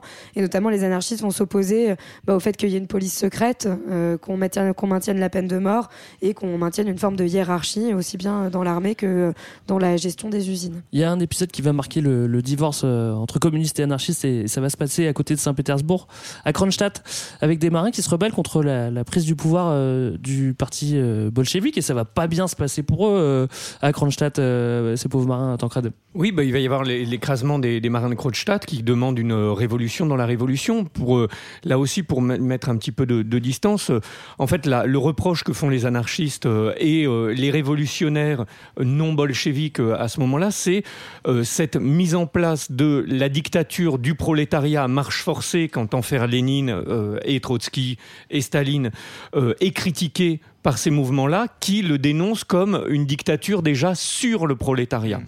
Et donc, euh, on demande euh, qu'il y ait, euh, euh, que l'esprit révolutionnaire soit conservé, que les soviets conservent là pouvoir. aussi le pouvoir. Et euh, ce qui, évidemment, euh, la stratégie du parti unique et de la dictature du prolétariat, euh, évidemment, s'oppose à ça. Et donc, aussi bien à Kronstadt, mais aussi euh, en Ukraine euh, pour le territoire qui est euh, sous le contrôle de la Makhnovchina, donc l'insurrection libertaire qui a lieu en Ukraine, euh, eh bien, euh, il, va être, il va falloir les, euh, les, les écraser. Donc, on va d'abord écraser euh, euh, Kronstadt, euh, et puis, euh, une fois que ce front-là sera fermé, qui est un front très symbolique euh, à l'époque, puisque les marins de Kronstadt sont le fer de lance Oui, de, de la la, de révolution. la révolution russe, euh, eh bien, on se retourne contre, euh, contre C'est- C'est le même de principe Makhno. avec Makhno et, Oui, bah, et Kronstadt. Au début, on s'en sert et après, on va les, on après, va on va les les écraser. Et Makhno, c'est assez marrant quand même cette histoire parce que le, le- le gros argument des, des, des bolcheviks, de Lénine, c'est de dire on- nous, c'est l'efficacité. Et pour que la révolution aille au bout, il faut qu'on se structure, qu'on soit autoritaire. Et en fait, donc il y a un type euh, qui, qui va faire un contre-exemple de montrer qu'on peut se libérer et on peut monter une armée qui est en mesure de libérer un territoire immense. Et donc ce, ce fameux Makhno, qui est un petit paysan à la base, mais qui a juste un, un don stratégique donc qui, qui lui permet de, de mener des troupes et Ouais, qui il va, avoir euh, jusqu'à 40 000 hommes. hein. oui, ce qui est assez, ce qui est assez C'est fou. Le gars, il part de rien, il te monte une armée, et cette armée, elle va euh, donc non seulement libérer toute une partie du territoire ukrainien, mais au fur et à mesure de son avancée, on retrouve un petit peu ce qui s'était vécu dans la, dans la révolution mexicaine, c'est-à-dire que avec l'avancée euh, et la libération de, de certains territoires par, euh, par la, donc la, la Makhnovchina, pardon, euh, je sais pas bien le dire, euh, l'armée de Makhno, Makhnovchina. Makhnovchina, Tu le dis à la brésilienne, JB. Ouais. Accent préféré, vas-y. Euh, on, on a aussi du coup la mise en place progressivement d'une collectivisation au fur et à mesure que les villages sont, sont libérés. Et donc on a une démonstration par euh, en acte, on pourrait dire, par, par le fait que, euh, que euh, la stratégie anarchiste est tout aussi valable euh, pour, euh, bah, pour résister, pour prolonger l'héritage révolutionnaire. Mais c'est vrai que, enfin, ce que tu dis, c'est aussi euh, euh, pour être un peu, euh, un peu rigoureux, le, le, la question un peu sensible entre euh, marxistes et anarchistes, parce que notamment, tu as tout un tas de courants euh, marxistes qui te disent que, en fait, ils ont pas forcément, quand ils théorisent la dictature du prolétariat, ils ont pas forcément euh, théorisé la bureaucratie, etc.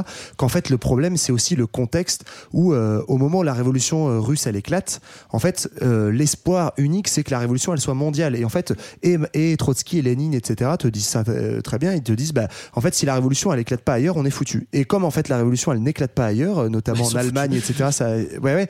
Mais se croyant foutu, en fait, du coup, le, la réponse qui est faite, c'est de radicaliser, resserrer les rangs et en fait, en, situation de guerre civile, de dire, bah, la fin justifie les moyens. Et en gros, c'est ça. hein. Et donc, du coup, il y a une répression extrêmement violente des courants les plus révolutionnaires et au lieu de s'allier à eux, ils se les coupent, euh, ils se coupent un peu l'herbe sous le pied et c'est ce qui donnera le, début de la destinée tragique, quoi.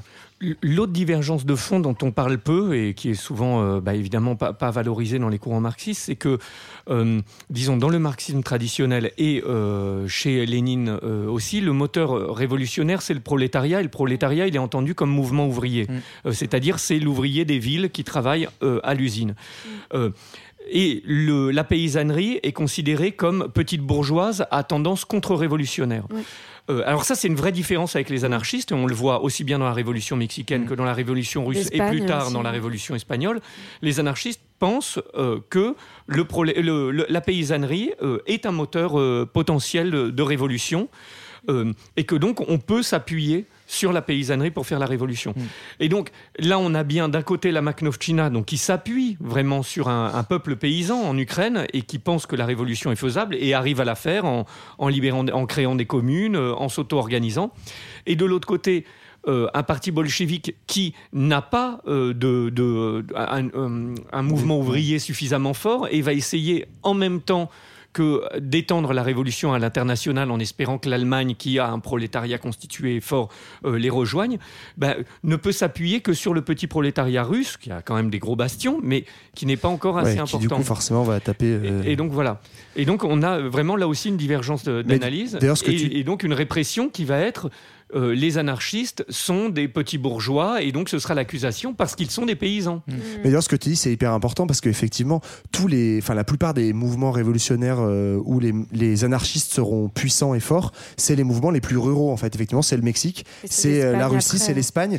Et d'ailleurs, si tu regardes la, la géographie des courants anarchistes en Europe, c'est souvent les pays les plus méditerranéens, c'est-à-dire les pays les moins industrialisés où il y a le plus en fait de paysans et le moins d'ouvriers euh, en termes de proportion. Alors justement, tu as euh, évoqué euh, l'Espagne. On va aller faire un petit tour en Europe. On est en plein dans, un- dans les années 30, donc euh, guerre époque. civile. Et euh, est-ce qu'on peut faire un mini rappel sur la guerre d'Espagne? En gros, la guerre d'Espagne, on, on va faire très très vite. C'est, euh, euh, on est dans le cadre d'une république espagnole qui est assez jeune. Euh, les élections sont gagnées par un front populaire de gauche qui est rendu possible notamment par le soutien euh, de, des bases euh, alors anarchistes, on va dire en tout cas d'un- syndicat très fort qui s'appelle la CNT en Espagne et qui va donner son accord. D'habitude, on participe pas au vote, mais là, on va encourager la participation euh, et le soutien au Front populaire. Donc la gauche arrive au pouvoir, donc catastrophe pour la droite, euh, c'est-à-dire l'Église et l'armée qui vont paniquer. Donc on va mettre, on va demander à un petit général Franco de siffler à la fin de la récré en disant bon bah que tous les soldats des casernes sortent et reprennent le pouvoir parce que la gauche au pouvoir, faut quand même pas déconner. Faut pas déconner. Et donc ça, ça fait basculer dans, dans une guerre civile euh, qui va durer trois ans, qui va être Ouais. terrible et surtout qui va s'illustrer pour nous dans le cadre de l'histoire anarchiste par une guerre dans la guerre, un affrontement au sein de ceux qui faisaient ce front populaire à, à l'origine. Ouais, et par aussi euh, un- une spécificité de cette guerre, c'est que du point de vue euh, de, enfin, anarchiste, ça, en fait, c'est à la fois une guerre et une révolution qui est menée en même temps. Euh, cette guerre, ça va être l'occasion en fait de nombreuses expérimentations euh, dans plein de petites communes qui vont être montées euh, euh, dans plusieurs endroits d'Espagne, notamment en Castille, en Aragon, en Andalousie. Donc en fait, dans des dans, des régions qui sont très rurales, on en parlait juste avant, et où on va avoir des phénomènes de collectivisation, massive, mais aussi du renouveau dans les écoles, dans l'éducation, enfin des causeries, enfin voilà, tout- tout- toutes ces expérimentations dont on a parlé tout à l'heure, en fait, elles se font en même temps qu'on mène le combat contre les fascistes, et c'est ça qui est vraiment particulier dans cette guerre. Et tout ça est mené en grande partie par deux grands syndicats, si je me trompe pas, la CNT et la FAI. Et la CNT, quand euh, JB disait tout à l'heure que c'était un grand syndicat, c'est un syndicat qui regroupe 1,5 million de personnes. c'est un syndicat énorme. Voilà, c'est juste. euh, Et ce que tu dis. Marlène, enfin, le- pardon, elle- non mais les chiffres ils sont fous parce qu'en fait la collectivisation, alors c'est pas dans toutes les parties de l'Espagne, mais les parties où les anarchistes euh, arrivent à gagner du terrain et où en tout cas le Front républicain avec des anarchistes gagne du terrain, c'est 70% des terres, 75% de l'industrie qui est collectivisée dans certaines zones d'Espagne, donc euh, autour de Barcelone. la Catalogne aussi que j'ai Euh, oublié quand ouais, même. voilà, Catalogne. c'est c'est juste monstrueux en fait d'imaginer ça aujourd'hui et c'est probablement, enfin voilà, c'est c'est toujours dur de comparer, mais c'est probablement l'expérience euh, libertaire anarchiste la plus euh, grande en termes de- d'extension géographique et en termes de, de proximité avec la- la- le renversement du pouvoir. Moi, je suis toujours euh, halluciné du fait qu'ils mènent deux, deux combats en même temps. C'est-à-dire que tu es en train de faire la guerre euh, à Franco et en même temps, tu vas, euh, tu vas à l'arrière-front, tu vas mettre en place des, euh, des, des, des, des, actions qui sont euh, complètement euh, autogérées. Tu te dis, mais les gars, mais en fait, comment vous faites? Tu peux pas faire à la fois faire la guerre et, et recréer en même temps. Tu vois, c'est ça qui est assez Mais hallucinant. en fait, c'est à, à l'origine là aussi de l'anarchisme, c'est-à-dire Ouais. que tu ne peux faire la révolution, tu ne peux lutter contre l'aliénation que par des moyens euh, non aliénés. Euh, et l'idée qu'on pourrait faire, euh, on pourrait faire la révolution ou faire la guerre d'abord, qui nous permettrait de faire la révolution dans un système autoritaire, ne pourrait que reproduire, ne pourrait faire que l- reproduire ce système autoritaire derrière. Et donc, il faut dans le processus même qui, nous, euh, qui, qui favorise l'émancipation et la libération, mettre en œuvre des, euh, des stratégies, des moments, des, euh, des organisations qui sont non aliénées, non exploitantes, non euh, dominantes. Et ce qui va refaire euh, capoter l'affaire, c'est finalement, on, on rejoue presque ce qui s'est joué dans la Exactement. révolution russe. C'est pas tant Franco qui va faire échouer ce processus révolutionnaire, c'est une dissension interne avec des communistes qui à la base étaient plutôt faibles, en plus dans, dans ce Front populaire à l'origine. Ouais, mais à l'époque, il y a- il y, a le petit Joseph copains, Staline voilà. qui, euh, qui pèse un peu Il dans y a le game. Jojo qui leur envoie des jouets euh, et donc du coup qui leur permet de, peser jouets, un peu plus. Il y a aussi le- l'organisation autoritaire qui fait qu'on va se structurer avec des brigades et euh, des armées entraînées et beaucoup mieux équipées que les, les colonnes anarchistes.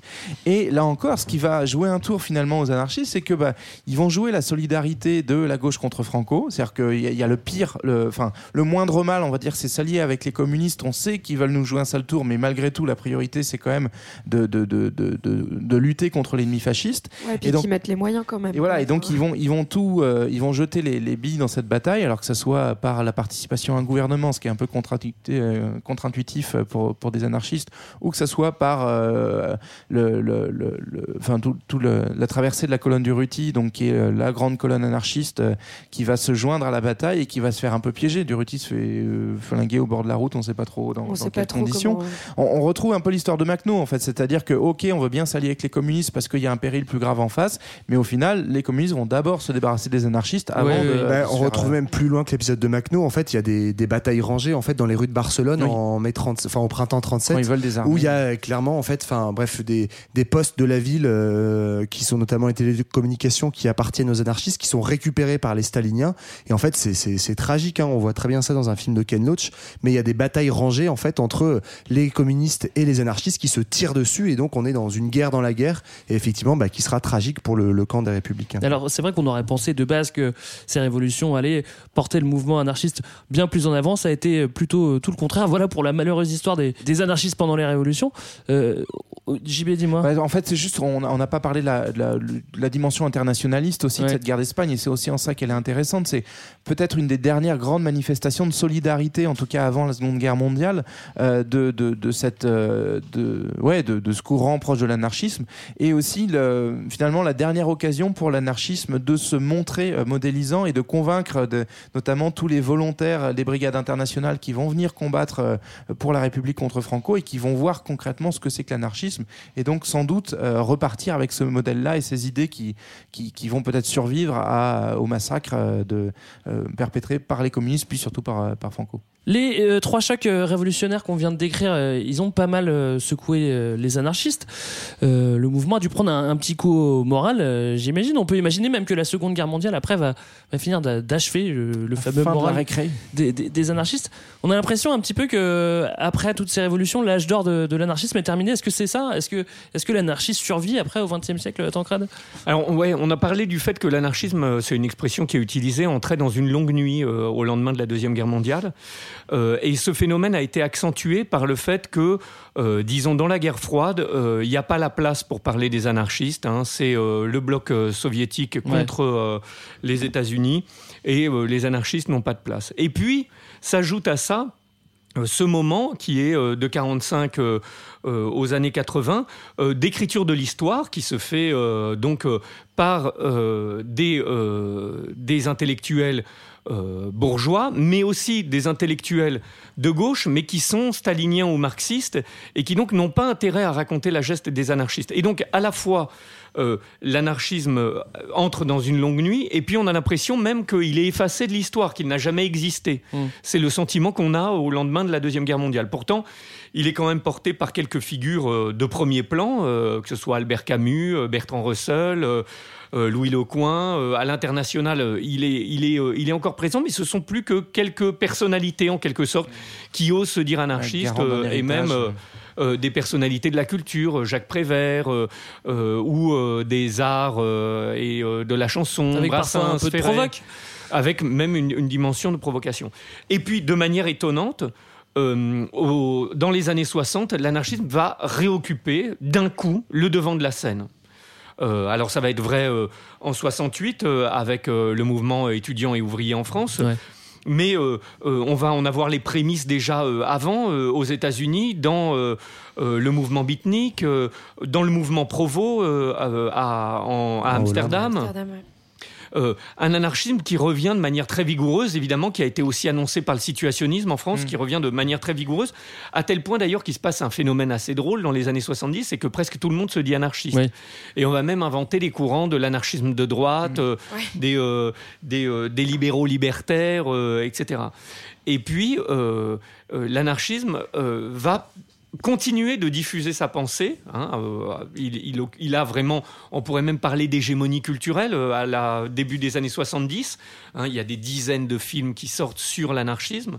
Euh, il va avoir une, une hégémonie culturelle et il va diffuser sa pensée et ses pratiques.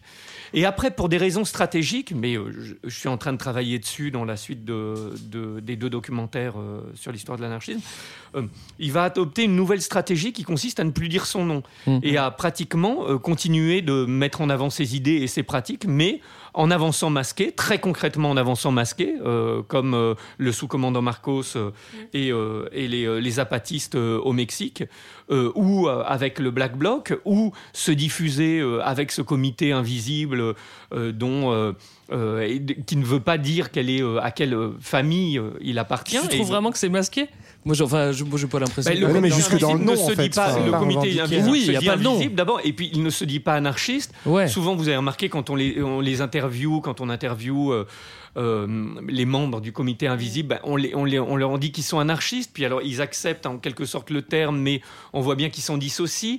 Euh, donc c'est vrai qu'ils euh, ne, se réclament pas de cette étiquette, et pourtant il y a des présences de pensée libertaire et de pratiques libertaires au sein du, comité invisible et des idées qu'il promeut.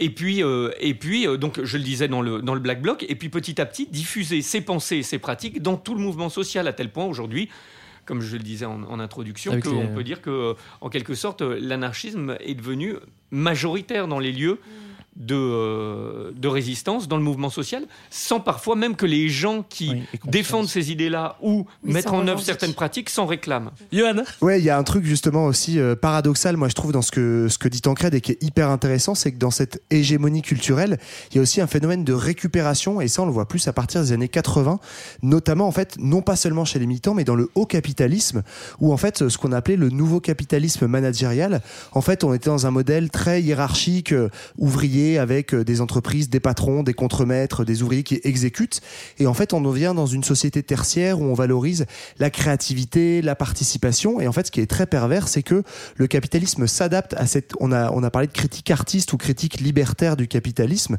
s'adapte à cette critique-là pour en fait l'avaler et en faire un moteur de productivité. Et aujourd'hui, en fait, on se rend compte que tu te, plus, tu te différencies plus sur le marché parce que ton produit est moins cher, mais parce qu'il est différent, plus marginal, plus artiste, plus original. Et en fait, c'est une certaine forme de récupération des euh, critiques euh, anti-autoritaires de post-68. Et aujourd'hui, en fait, il y, a- plein de gens qui montrent ça très bien, des sociologues, des économistes, etc. Mais euh, tout le modèle Google, etc., où en fait, au travail, je entre deux pensées, je joue avec mon baby-foot, etc. C'est une manière en fait beaucoup plus douce de faire passer l'autorité, parce que l'autorité verticale ne passe plus, pour en fait créer plus presser le jus en fait des travailleurs et, et donner plus de productivité. Donc c'est- un peu cynique comme conclusion, mais ça, montre que en fait c'est un peu dur en fait pour la pensée libertaire qui, a- qui est en mise en échec, moi je trouve de ce point de vue-là par euh, par le système quoi. Euh, et on peut voir aussi aujourd'hui, très concrètement, la, la menace et la peur que représente toujours l'anarchisme dans la manière de criminaliser euh, le- les manifestations et en particulier le Black Bloc. On reparle à nouveau de violence et on nous, fait, on nous parle de ça comme si c'était du, du terrorisme. Mais aussi là, en ce moment tout particulièrement, on a une offensive qui est menée contre le Rojava où a lieu une insurrection libertaire qui- qu'on connaît peu, et là pour le coup qui quand même dit son nom, ou euh, contre le quartier d'Exarchia euh, euh, en Grèce, euh, qui est en train d'être, euh, euh, enfin que le, pouvoir grec euh, essaye de, de reprendre. Et donc euh, on, on voit que l'anarchisme continue d'être, euh, bien qu'il essaye d'être euh, ingurgité, régurgité par euh, le capitalisme, continue d'être une des menaces et une des terreurs du système. En tout cas, ça, c'était notre épisode sur la naissance du courant anarchiste. On espère que ça vous a plu. On espère que ça vous a donné envie d'aller plus loin. Et d'ailleurs, si vous avez envie d'aller plus loin, vous pouvez aller euh, écouter euh, le documentaire euh, de, de Tancred. Tancred, on te remercie d'être venu. Est-ce que tu as une actualité où on, on te retrouve où la prochaine fois? On te retrouve à, à la télé? Tu fais un film euh, en. Eh ben, je suis en train de travailler sur la suite de cette histoire de l'anarchisme. Donc, Donc, il faudra qu'on fasse ça dans, a dans- hâte. dans Voilà. un an, euh, vous verrez les deux épisodes suivants qui parlent de Et on te réinvite. 1945 à nos jours. Très bien, c'est noté. On prend rendez-vous. Euh, nous, on se retrouve dans deux semaines euh, pour un autre épisode. Euh, en attendant, on va se quitter en musique, euh, mon cher Johan. Ouais, avec la, la chanson préférée de Tancred. Ah, là, alors je sais ce que c'est. Mais non, en fait, il n'y a pas que dans leur projet politique hein, que anarchistes et communistes se jouent un petit jeu d'attraction-répulsion. Puisque savez-vous qu'à la récré, au moment de composer leurs équipes, comme chanteurs compagnons de route, les communistes ont choisi Ferrat, les anarchistes ont choisi Ferré. voilà, donc on peut dire que Léo, euh, ceci dit, l'avait du nez, puisque il a chanté Les anarchistes sur scène la première fois à la mutualité, un Ah certain oui, pendant 10 mai 1968, une certaine nuit de première barricade dans le quartier latin. Allez savoir pourquoi.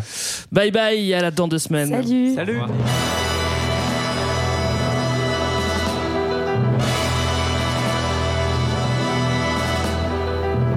En a pas sur cent, et pourtant ils existent, la plupart espagnols. Allez savoir pourquoi. Faut croire qu'en Espagne,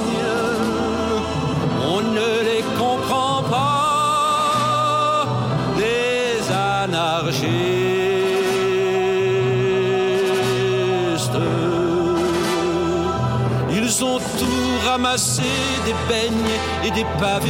Ils ont gueulé si fort qu'ils peuvent gueuler encore. Ils ont le cœur devant et leurs rêves au mi-temps. Et puis l'âme toute rongée par des foutues idées. Et un lapin sur cent, et pourtant ils existent.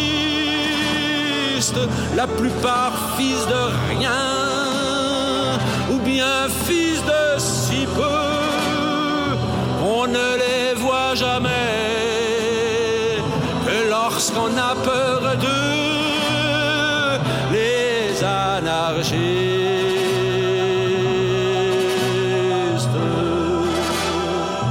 Ils sont morts cent dix fois pour que dalle. Et pourquoi Avec l'amour au point sur la table ou sur rien. Avec l'air entêté qui fait le sang verser. Ils ont frappé si fort qu'ils peuvent frapper encore. Et un lapin sur cent, et pourtant ils existent. Et s'il faut commencer par les coups de pied au cul, faudrait pas oublier que ça descend dans la rue,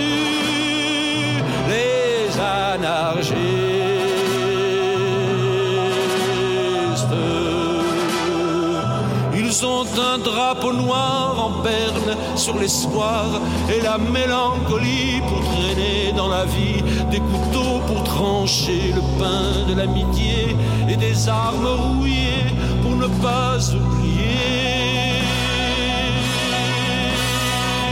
Rien n'a pain sur sang et pourtant ils existent et qu'ils se tiennent bien. Bras dessus, dessous, joyeux et c'est pour ça qu'ils sont toujours debout. Les anarchistes.